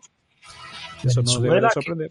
Que no, sí, no, no se ve quizás como ese equipo con jugadores tan poderosos, de tanto renombre como en otros momentos, pero ahí hay unos jugadores que están teniendo muy buena temporada. Ahí, si usted le pone a, a Cuña y al Tuve, ¿verdad? Pero tiene que contar con Andrés Jiménez, eh, el segunda base del equipo de los Guardianes, con Luis Arra- Arraez, que es ahora mismo el líder en bateo de, de las grandes ligas, segunda base del equipo de Minnesota. Tiene a Santander, Anthony Santander, que tiene más de 20 cuadrangulares y más de 60 remolcadas con el equipo de, sorpresivo de Baltimore. Y usted se pone a buscar ahí, y hay una alineación importante. Es un equipazo. Sí, no, no se lleve de que ya O sea, de los sonoros y toda esa cosa, ¿no? hombres sonoros no están quizás en su momento. Ahí hay muchos jugadores que pueden hacer un muy buen trabajo. Ahora, ¿qué tú crees de este equipo? A propósito, porque hay que, hay que tener algo, algo claro con, con el clásico, sobre todo con la próxima edición. Y es, y yo creo que ya lo hemos comentado por acá. Y es que este clásico, la mayoría de los jugadores son generación clásico. Es decir, todos estos muchachos vieron de niños el primer clásico o el campeonato, por ejemplo, en la República Dominicana, los, los Juan Soto y todos esos muchachos eran unos niños cuando República Dominicana ganó en el 2013 invictos, es decir, crecieron con esa fiebre del clásico, que no es lo mismo que cuando eh, Empezó, eh, que, que cuando no- empezó. Que los jugadores decían, ¿qué es eso? No, yo no voy para allá. O sea, ¿tú me entiendes? O sea, no, estos muchachos crecieron con eso. Y por esa razón yo pienso que desde ya escuchamos que esta semana, por ejemplo, Pete Alonso se confirmó que estará jugando eh, en el clásico. ¿verdad? Mike Trout, que ya lo dijo, de, Mike Trout lo dijo hace tiempo que va, que va como capitán. Bryce Harper también está confirmado. Y en esta semana se confirmó, eh, creo que incluso en el día de ayer, el manager del equipo de Ah, Estados Unidos, que será. Mark de Rosa, eh, de Rosa, o T-Row, como, como lo conocemos, lo que lo seguimos en, en, eh, en MLB Network, donde, donde hace un, un programa de análisis diarios, que de hecho es uno, es uno de, mi- de mis analistas eh, favoritos porque tiene una, una manera muy muy peculiar de, de- de analizar y, todo eso. Y él ha tenido ya la experiencia, ha jugado el clásico, es un, un- ex, un ex pelotero con más de, de 10 años de experiencia en grandes ligas. Y bueno, fue anunciado esta semana como el dirigente de Estados Unidos un dirigente joven. ¿verdad? Puede poner Estados Unidos, que son los campeones defensores. Vayan pensando en el picheo, si están todos disponibles y dispuestos. ¿eh? Acuérdate que, que Estados Unidos al principio no, nunca estuvieron dispuestos todas las estrellas en. Pero ya se van. Pero después de esa última experiencia, ahora quieren jugar todos. Sí, sí, sí. Y ahí, ahí sí es que hay una situación. Sí, que sí. si nosotros tenemos situaciones para, por- para colocar jugadores, Ay, ay. ¿Tú te ahí, ahí, eh, Entre Goldsmith y Pete Alonso, si aparece otro primera base. Si CJ Cron quiere jugar. Ya. Entonces, para cerrar con, con, bueno, con algunas cositas breves de, de Lidón, la pasada semana olvidamos mencionar, ¿verdad?, que las estrellas eh, confirmaban o reelegían a Miguel Frías como, como su presidente. Eh, el Licey anunció su fecha para los entrenamientos esta semana, eh, que se arrancarán el 26 de, septiembre, ¿verdad?, con todo el staff. Y el draft de Lidón, el draft de novato de Lidón, ha sido anunciado esta semana para el miércoles 14 de septiembre. Y es una fecha importante porque precisamente como que marca esto del draft, eh, marca el inicio de, de- de la, de la pelota invernal y qué bueno de que, de que, de que se le dé este seguimiento, la organización que ha tenido en estos últimos años, que se ha convertido en todo un evento y, y qué bien que sea así. Juan Domínguez, un abrazo para Juan que dice que qué van a hacer con los Red Sox. Bueno, Juan, nada, eh, Ajú y agua. exactamente. Chicos, dos minutos, dos minutos para cerrar. ¿Qué, a propósito de qué hacer? ¿Qué hacer con, con Macero Osuna? Yo le di de baja, pero ¿qué hacer? Pediste de baja en, en la liga virtual. Hay que Sí. ver así, ¿verdad? Mira, en estas últimas dos semanas hemos visto dos casos de, de personas que entiendo que se le olvida cuál es su rol. Reincidentes en errores. Por eso mismo, cuál- se le olvida cuál es su rol en la sociedad. Un pelotero, un futbolista, un balon- baloncetista profesional a un alto nivel como están ellos, deben entender que son primero figuras, figuras públicas, son personas, ¿verdad? Tienen sus situaciones, pero tienen que aprender a manejarse. Si usted va a salir a beber, que estuvo mal porque creo que tenía partido el otro día. Eh, Pero eso, eso es usual. Hay Sí, que, eso es ¿verdad? normal. Eso es normal. Mi hermano, contrate un chofer Exacto. o váyase en un Uber. No hay necesidad de exponerse así, porque fue una, de- ahora fue un, que lo detuvieron, pero tú imaginas que ese joven tenga un accidente. Sí. Exacto. Porque no, no, no- el hecho de que lo hayan detenido no es el caso, es lo que pudo haber pasado. Exacto. Las consecuencias que pudo acarrear Y esa ya mala decisión. de una situación fuerte como la de golpear a tu, a tu esposa. Entonces, conchale. Y semana tras semana vemos situaciones mm, con, lamentablemente con dominicanos, hay que decir. Sí, y, y yo pienso que eh, los deportistas principales, en este caso los peloteros, vamos a, a delimitarlo ahí, tienen que aprender una cosa.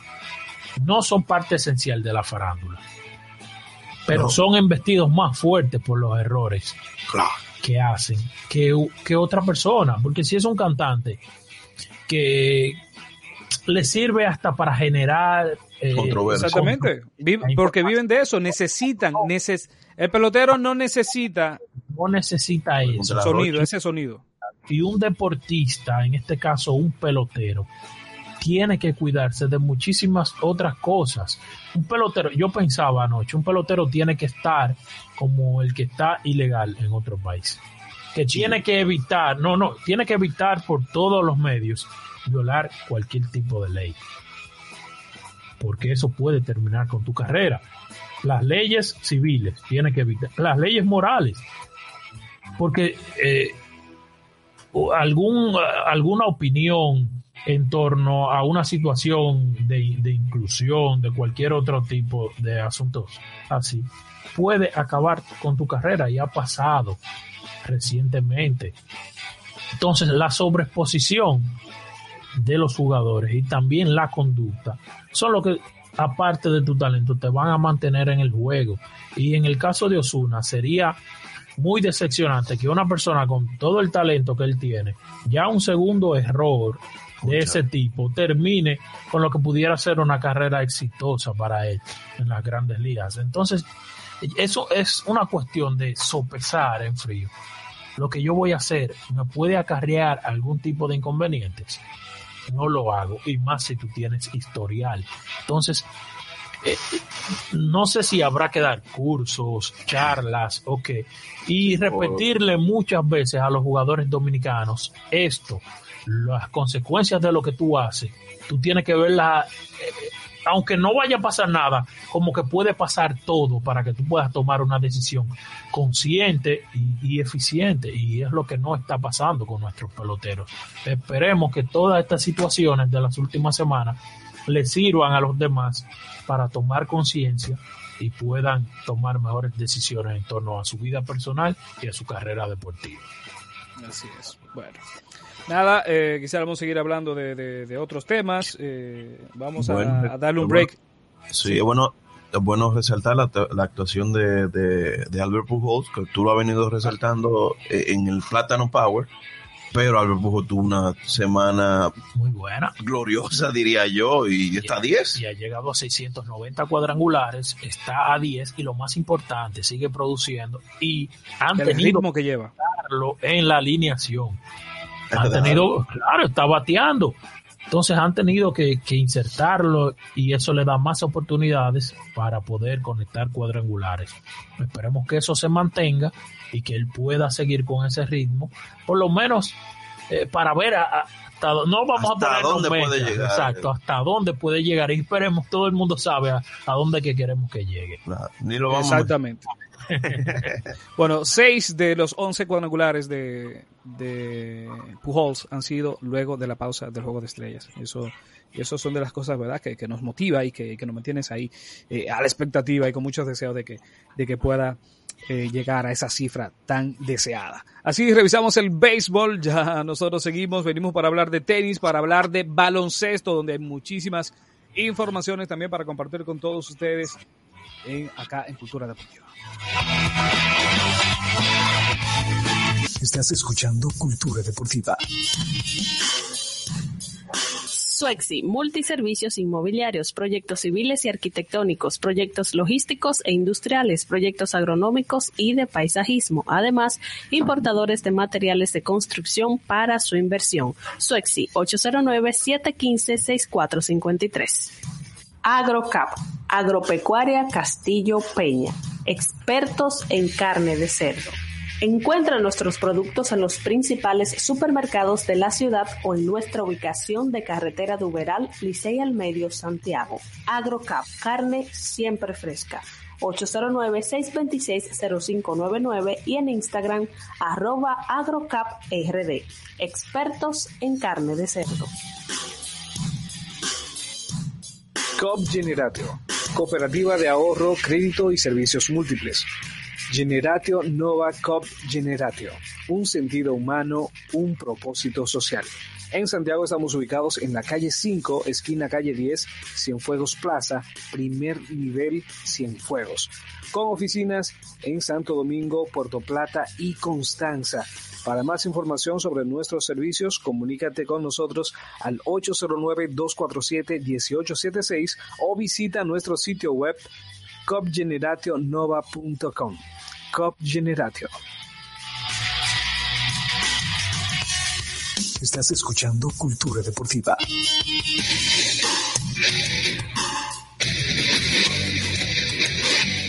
Aquí hay cultura.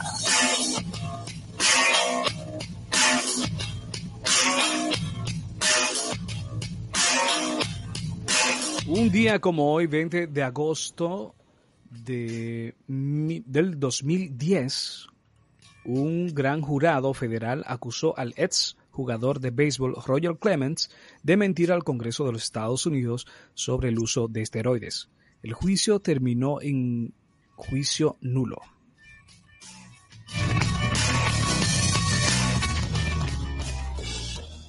Más que deportes, somos cultura.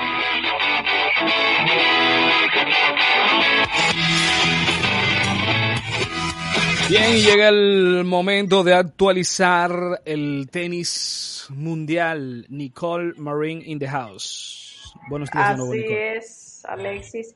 Eh, empecemos con lo último de la semana pasada, que fue la final eh, de los torneos de Canadá, el WTA 1000 de Toronto, donde Simona Halep logró coronarse campeona en tres sets y alcanzar su título número 24, lo que la lleva al ranking número 6 para estrenarse en el US Open. Jugó Cincinnati, perdió ya después de dos partidos, pero viene con buen ánimo para el US Open. Y en la parte masculina, el Master 1000 de Montreal, sorpresivamente lo ganó el español Pablo Carreño Busta, que tuvo una excelente semana, ganó así su primer título en esta categoría de, de Master 1000, un chico que viene muy bien en esta temporada ganó 3-6, 6-3 y 6-3 a Hurcax, que no había perdido nunca una final, y con esto eh, Carreño Busta llega al puesto número 14 del ranking mundial. Así terminaron las cosas en Canadá y aterrizamos en República Dominicana, como decía al inicio del programa, se está jugando el RD Open de tenis. Ayer las jornadas tuvieron que ser suspendidas por lluvias pues el que ha venido aquí a la bocha a ver cómo juegan, pues las canchas son todas al aire libre y eh, se tuvieron que cancelar muchos de los partidos. Para el dobles, que es donde está jugando nuestro querido Víctor Estrella, eh, su regreso al tenis en estos partidos, hoy eh, hora 1 y 30 de la tarde estará jugando en el estadio ahí en la cancha central junto a su pareja de partido el también dominicano Peter Bertram. Se enfrentará al norteamericano eh, Stander y al filipino Rubén González. Vamos a ver si pueden jugar, ganar este partido de cuartos e inmediatamente pasar a jugar la semifinal, que ya la primera en dobles se estará jugando a las 11 de la mañana, que va el colombiano Nicolás Barrientos y el mexicano Reyes Varela contra el argentino Burrachaga y eh, Nick Hart, el dominicano que está jugando con el argentino. En la parte individual eh, estarán Reis Olivo, Tomás Martín Echeverry, es el único juego que tenemos confirmado hasta ahora con hora para las 11 de la mañana. Las semifinales estarían jugando a las 4 de la tarde y a las 7 y 20 de la noche, 5 y 20 de la tarde, hora República Dominicana, cuando se definen los partidos que quedaron suspendidos ayer por la lluvia. Nos vamos entonces internacionalmente hasta Cincinnati, donde se está jugando eh, el Master 1000 de Cincinnati, que es el torneo previo al US Open. Ya la semana que entra empiezan las previas, la quali del US Open, y todos los jugadores se están moviendo hacia allá. Daniel Medvedev, que entra como número uno del mundo a este Grand Slam de US Open último del año y es el primero desde el año 2004 eh, que entra como favorita fuera del Big Four, que entra como número uno a un Grand Slam. Se enfrentará esta tarde a Estefanos Sisipas a ver cuál de los dos pasa a la final de Cincinnati por ese lado y por el otro lado Cameron Norrie que derrotó anoche al español Carlos Alcaraz en un partido muy bueno, más de tres horas y tres sets. Se enfrentará a Borna Chori, que le ganó a Félix Auger eh, también en un partidazo. Eh, ellos dos se medirán a ver cuál se enfrentará a la final con posiblemente el número uno del mundo que sea Dani Medvedev favorito para ganar el torneo de el partido de semifinales. Bueno, yo creo que definitivamente esa, esa llave es la favorita para llevarse el título, ¿no? Sí, es definitivamente lo, favorito. En la parte de femenina, a partir también de las 11 de la mañana, podremos ver las semifinales. Marison Kiss se enfrenta a Petra Vitova y Caro García, la francesa, que está teniendo una temporada increíble. muy, muy, muy, muy fuerte. Muy, buena. Se, están enfrentando. Gracias por decirlo, yo no quería decirlo, pero sí, está muy buena. Digo, no, no, su tenis está muy bueno. Eh, eso, eso, no García entonces se enfrentará a Zabalenka en las semifinales a partir de las 11 de la mañana en hora República Dominicana. Podremos empezar a ver todo lo, todas las definiciones del WTA 1000 de Cincinnati y posteriormente el ATP 1000 de Cincinnati en la parte masculina. No se pierdan nada de estos torneos que están interesantísimos, gente nueva, caras nuevas en el tenis que estamos viendo. Y, sí. y que vaya a ver tenis en vivo. En Santo Domingo, tenis de calidad. Todas las boletas están a la venta, pueden pasar, eh, comprarla también online en UEFA Tickets eh, a buen precio. Pueden comprar las boletas y nos vemos esta tarde todos en la bocha a ver eh, la definición de, de Víctor Estrella, que es a quien yo quiero ir a ver ahí a, en los dobles. Ahí está. Gracias, Nicole, por este resumen completo del mundo eh, del tenis internacional, ¿verdad? Y también lo que está pasando. Es internacional, pero se está viviendo en la República Dominicana, el Santo Domingo Open. Así revisamos el tenis, ya venimos para hablar de básquet, para hablar de, bueno, los compromisos que tiene la República Dominicana esta semana y todo lo que se mueve en el baloncesto de la NBA. No cambies, regresamos con más en Cultura Deportiva. ¿Quieres que tus hijos jueguen fútbol como profesionales? Entrena con los mejores. La Academia de Fútbol Santiago, ubicada en los colegios Iberia, Cepoy, San Juan Bautista, Intelecto y Sagrado Corazón de Jesús. Síguenos en las redes, arroba la Academia de Fútbol Santiago o contáctanos 809-856-1666 y 829-301-8013. Y ahora también en el Colegio Educare de Moca. Somos la Academia. Estás escuchando Cultura Deportiva.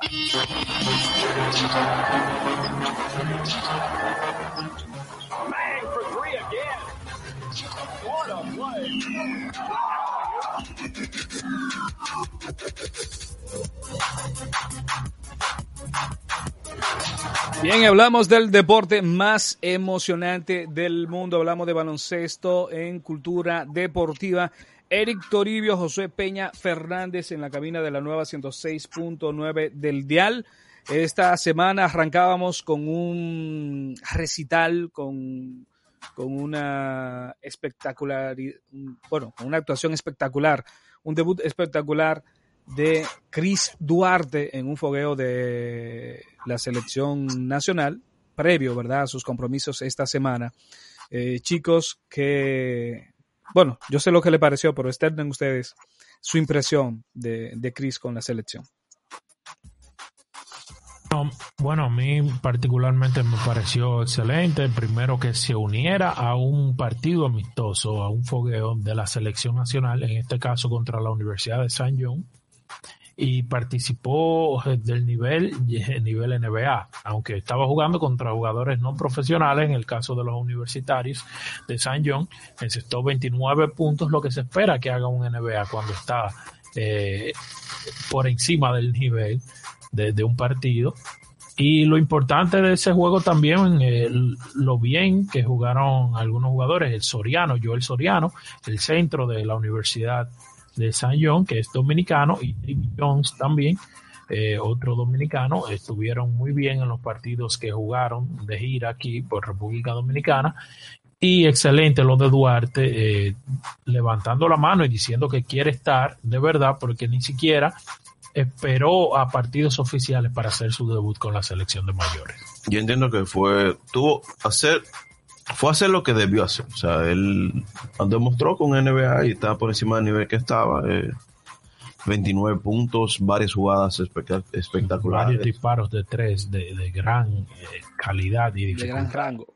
Sí, Y para eso que él está. O sea, cuando puedes matar, mata. Así que cuando así- más de abuso, abusa, ¿verdad? eh, ese- ese debe ser el lema. Esperemos que, que transfiera eso ya en partidos oficiales. De hecho, el próximo 25 se jugará en el Palacio de los Deportes, en el Distrito Nacional, el partido contra Panamá, que ya se ha anunciado de que no quedan boletas, Al otro día de, de él meter el último cambumba, Ajá. vendieron las últimas. aunque hay una queja eh, en las redes sociales de que las boletas prácticamente nunca Nunca estuvieron estuvieron disponibles sí. porque el mercado negro, o bueno, una gran parte de la boleta no estuvo disponible porque el mercado negro se apropió de ellas inmediatamente y eso va a, a encarecer el precio del que quiera ir a ver el partido. Es un fenómeno que ocurre en muchísimas partes del mundo, no solo ocurre aquí, pero hay que controlar ese tipo de cosas porque tú puedes privar de la la no posibilidad puedo de ver a la selección eh, a, a una persona que no tenga tantos recursos y tendría ahora que acudir al mercado negro a pagar mucho más por una boleta. Y que se pierden muchas boletas. Esperemos que el equipo dominicano esté a la altura de las circunstancias, eh, que ganen a Panamá y luego en su visita a Venezuela el próximo 29 también hagan lo propio. Eh, con respecto al baloncesto internacional, hay que decir que eh, los bahameños NBA van a jugar en esta ventana y gracias a Dios no nos toca contra ellos, porque Buddy Hill, Buddy Hill dijo que va a jugar. Kai Jones y Y Andre Ayton. Ayton van a jugar eh, en esta ventana con, ponen duro. con el equipo de Bahamas y nos pudieran hacer un favor porque aunque están en nuestro grupo no nos enfrentan en este momento Sí, hay que decir, Eric, pa- para, para que la gente entienda, nosotros avanzamos y se avanza con el con, se- se- Con- se- con el mismo récord, nuestro grupo exactamente, y no te enfrentas a, a- al- a la- al- a los de tu grupo que avanzaron contigo. exacto exacto entonces de nuestro grupo avanzamos eh, Dominicana Canadá y Bahamas entonces nos estaremos enfrentando a Panamá Argentina Y Venezuela, ¿no? en, este, en estas próximas ventanas. Así es, que todos a dar apoyo y esperemos que hagan una transmisión, aunque sea por un live, para poder ver el partido. Si no, si no podemos ir a, a verlo en vivo. Eh, la LND, Liga Nacional de Desarrollo Sub-22, U22, terminó con el pasado fin de semana su Final Four. El pasado sábado, el San Sebastián de Moca vencía al Fénix Baloncesto de Santiago 96 por 93. De esta forma eliminaba a Fénix, que tuvo una gran participación en el torneo, y Moca, que fueron prácticamente líderes en gran parte de la temporada regular de la Conferencia Norte, pasaba a la final.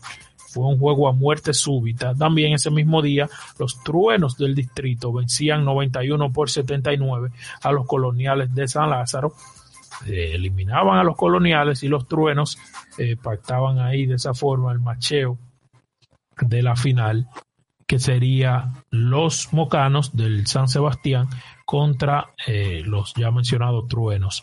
La final vencieron 98 por 88 los truenos al San Sebastián y de esa forma se consagraron la final a un juego el pasado domingo. Se consagraron campeones de la Liga Nacional de Desarrollo U22 en esta versión 2022 fue un gran, una gran corrida eh, de este torneo que a mí me parece sensacional. Le da la oportunidad a jóvenes de empezar a mostrarse, de empezar a demostrar el talento y de, de jugar a un buen nivel y a una buena organización. Eh, Puello, el jugador Puello fue el MVP de este de estas finales, de este Final Four para el equipo de los truenos y bueno, enhorabuena para ellos que lograron alzarse con este título de esta segunda versión que ha estado muy buena, muy buena y se ha visto muy buen talento. Eh, incluso se sacó una selección de, de estos jugadores que estuvo también participando en los encuentros amistosos contra universidades norteamericanas las pasadas semanas. Entonces esperemos que esta liga siga evolucionando, Ojalá. que siga desarrollando. frutos. Y mi sueño con esa liga de desarrollo 22 es que se vuelva un referente del área. Yo pienso que esa liga en algún momento lo que, lo que me gustaría ver es un jugador internacional por equipo. Son 12 equipos, 12, 12 14 equipos más o menos, que pudieran estar trayendo un jugador internacional U22 del área eh, o de donde sea. ¿Te imaginas un U22 eh, argentino jugando aquí o brasileño o mexicano? como ocurre en las ligas de desarrollo de, de esos mismos países. Exacto, y no, y que no me ah, le quitaría la oportunidad, da- le aumentaría el nivel, nivel y, de le vol- y volvería la oportunidad claro, de competir. una referencia también en el área, una liga así, que tú puedas traer, no importa de cualquier confederación, un jugador eh, eh, africano que esté en la escuela de la NBA Without Borders eh, de África, ¿te imaginas? Que pueda demostrar aquí y, y dar esta ventana al mundo de esta liga que se transmite por YouTube, que cualquiera de cualquier país puede entrar y ver, y ver esos jugadores sería importante para ir dando pasos de solidificar esa liga y volverla una referencia del área, porque eh, me gusta eh, en la organización, me gusta lo que se está haciendo, los equipos están poniendo empeño en, en llevar talento joven de calidad y eso debe, debe prosperar en el tiempo y ojalá el patrocinio también siga apoyando y llegue más patrocinio para que se pueda mantener esta liga y, seguir haciéndose. Me gusta el sistema que tienen de ascenso y descenso, lo que hace que si un equipo no estuvo a la altura esta temporada, pues ve a pensarlo en la segunda división y los equipos que lo hicieron mejor de la segunda división pasan a una primera. La Universidad de Estados Unidos. Eh, sí, y como el sistema del fútbol que se usa casi en todo el mundo. Entonces, importante. Lo que hay que tener claro que la única forma de, aumentar el nivel y la calidad de nuestros jugadores es poniéndolo a competir con personas que tienen mejor nivel y mayor nivel que, el que está, con, con mejores técnicas, con, con, mejores estudios sobre el juego y jugando. Es la única forma. Y algo que, o sea, que me gusta es que nos da la oportunidad de descubrir el talento más temprano. Por ejemplo, estuvo Hazel Pérez con 19 años el año pasado y, fue el MVP de esa liga. entonces, ahí. No, ha parado Claro, entonces es un jugador que ya se descubrió y que tuvo la oportunidad de mostrarse en esa liga y así va a haber otros y esperemos que siga solidificándose, que la gente siga apoyando, que los patrocinadores y el gobierno también se sumen y que puedan evolucionar de forma positiva para que esa liga sea un referente en el área de baloncesto de esa categoría. Yo pienso que tenemos una muy buena oportunidad con esa liga de desarrollo. Entonces, ah, hay que mencionar en Santiago, aquí en Santiago, los que le gusta el baloncesto ahí, se está jugando un muy buen torneo de cancha dura, pero es un superior ah, libre, el del baloncesto del Congo. Eh, Gente del Congo. Sí, está una a una en la final y ayer debutaron nada más y nada menos. La final es entre Básquet del Congo, se llama el equipo, y los capitanes. Con los capitanes debutó nada más y nada menos que el capitán Víctor Liz mm. y el recién campeón de la LNB Jason Valdés. De ahí no que estaba casa. sí, ahí en ese mismo equipo está Adri Rodríguez, el popular Yao, está Iriel López, entre otros jugadores. En el, en el bando contrario, en el básquet del Congo, está Oliver García, está Ahmed Hill, eh, Marlene Santana. muy, buen torneo. Y hay que ver, eh, Adonis Núñez, el vegano, está ahí también. Hay que ver con quién, con quién llegan hoy porque al ser un superior libre, tú puedes cambiar jugadores. Sí, yo lo que me de un juego a otro. Exacto. Y, quién sabe, los capitanes se mencionó ayer de que iban a traer también a Juan Miguel Suero. No, Entonces, necesita en, el, en, el, techado del Congo, que está por ahí por detrás de la Escuela Venezuela, al lado del parqueo del Super Bowl, y, o si no, eh, hay una transmisión. de, ¿Están transmitiéndolo también? Sí, de YouTube. No es de máxima calidad, a veces el camarógrafo se pierde, pero se puede disfrutar por ahí. también de un buen torneo de cancha dura eh, y de, buenos jugadores de Santiago, sí, del área también. La NBA, Josué, que tenemos, ¿verdad? Con la NBA. La novela. Eh, la novela, sigue la novela de, de a dónde irá a parar el jugador Kevin Durant. También esta semana los Lakers renovaron a su superestrella, el rey LeBron James, que le quedaba un año de contrato, le agregaron dos años más por 97 millones y aparentemente LeBron no saldrá ya de los Lakers hasta el final de su carrera. Hay que ver si el último año de contrato es opcional al jugador, porque recuerden que LeBron quiere jugar con su hijo, Bronny James, a Bronny le faltan un año de bachillerato, un año de universidad. Entonces, en ese último año de contrato de LeBron es que pudiera entrar Bronny a la liga. Y hay que ver qué hará LeBron para que con los Lakers Bronny, o si él saldría de los Lakers en busca de jugar en el equipo que escoja a su Precisamente, así como lo dices, es una opción de, del jugador, o sea, una, una, opción de, LeBron. Y es, lo que se, y es lo que se espera, lo que se estila. Eh, fue una super movida de parte de los Lakers, más mercadológicamente hablando, porque recuerda. no, y espérate, también es una movida deportiva, porque el hombre está entero, Josué. No, no, el hombre está estaba, estaba, eh, peleó el liderato de puntos. Él está entero. Te quiero, te quiero, yéndome al equipo de los Lakers, que sabemos que va a romper el récord de puntos si está en salud la temporada que viene. Exacto. Y qué mejor romperla con la camiseta de los Lakers. Y tú te imaginas en el mismo partido a, a Jabbar entregándole el liderato sí, él mismo sí. con la camiseta Sí, de los Lakers de Jabbar. O sea, va a ser exacto, sorprendente realmente. Eh, hablando de, de íconos de los Lakers, se les retirará la camiseta a Pau Gasol el Ah, muy bien próximo mes de marzo. Entonces, eh, excelente. Eh, estará ahí con unos nombres increíbles. Su camiseta colgando en, en el, bueno, antiguo Staples Center. Ahora se llama Crypto. La Crypto.com. Crypto.com. ujú. Harina. Entonces, eh, interesante ahí. Los Lakers a la carga, a la carga nuevamente, eh, buscando a Buddy Hill y Miles Turner. Se dice también que están buscando a Kyrie Irving. Los Knicks no están interesados en Russell Westbrook. Hay un tranque ahí y vamos a ver qué terminan definiendo los Lakers ya en lo que queda de temporada muerta para llegar a la pretemporada eh, con todo definido. Eh, definido también está lo de Ben Simmons y el equipo de Filadelfia. eh, lograron arreglarse fuera de los tribunales. Sabemos que Simmons se negó a jugar y entonces el equipo de Filadelfia retuvo los pagos de su salario. Llegaron a un acuerdo, no se ha anunciado, anunciado. el término económico, pero sí ya se resolverá ese caso fuera de los tribunales y enhorabuena para ellos y esperemos que ya Sí, pero se- ese, ese caso a mí me llama mucho la atención, porque si usted, tú- si usted está bajo contrato y usted no quiere jugar, entonces, ¿por qué hay que pagarte? Yo no entiendo eso.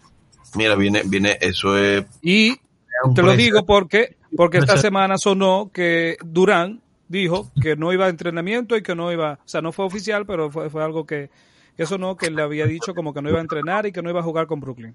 Yo creo que los equipos tienen que tomar cartas sobre el asunto. Y yo sé que, bueno, que en el próximo convenio los dueños van a tratar de, poner un freno a ese tipo de situaciones.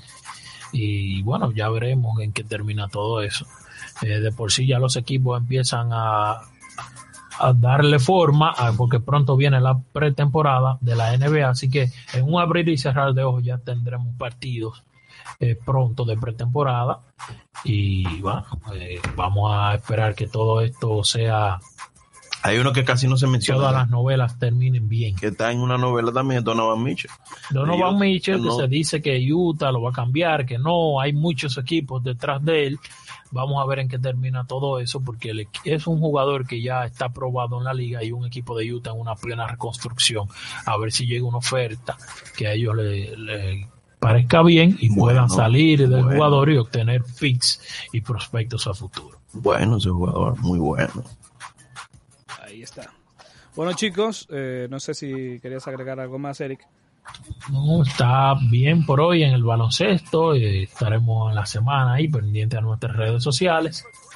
Eh, arroba Eric Toribio, arroba Josué Peña Fernández, Alexis J. Parra y C-Deportiva. Y ahí estaremos también compartiendo informaciones del mundo del baloncesto y del mundo del deporte en general. Eh, así que gracias. Ahí está, y con esto cerramos esta edición del eh, Llaves y Plátano Power. Usted puede, a propósito, vaya a ver los honrones de los dominicanos. ¿Verdad? Ahí los seis honrones en el día de ayer. Nosotros les deseamos un feliz fin de semana de parte de todo el equipo de Cultura Deportiva. Invitarlos a que nos encontremos la próxima semana por esta misma vía. Y como ya decíamos, eh, puede ver los honrones, el video que preparamos con los honrones de los dominicanos cada mañana, cada día. Así que feliz fin de semana. Bye bye. Hasta la próxima.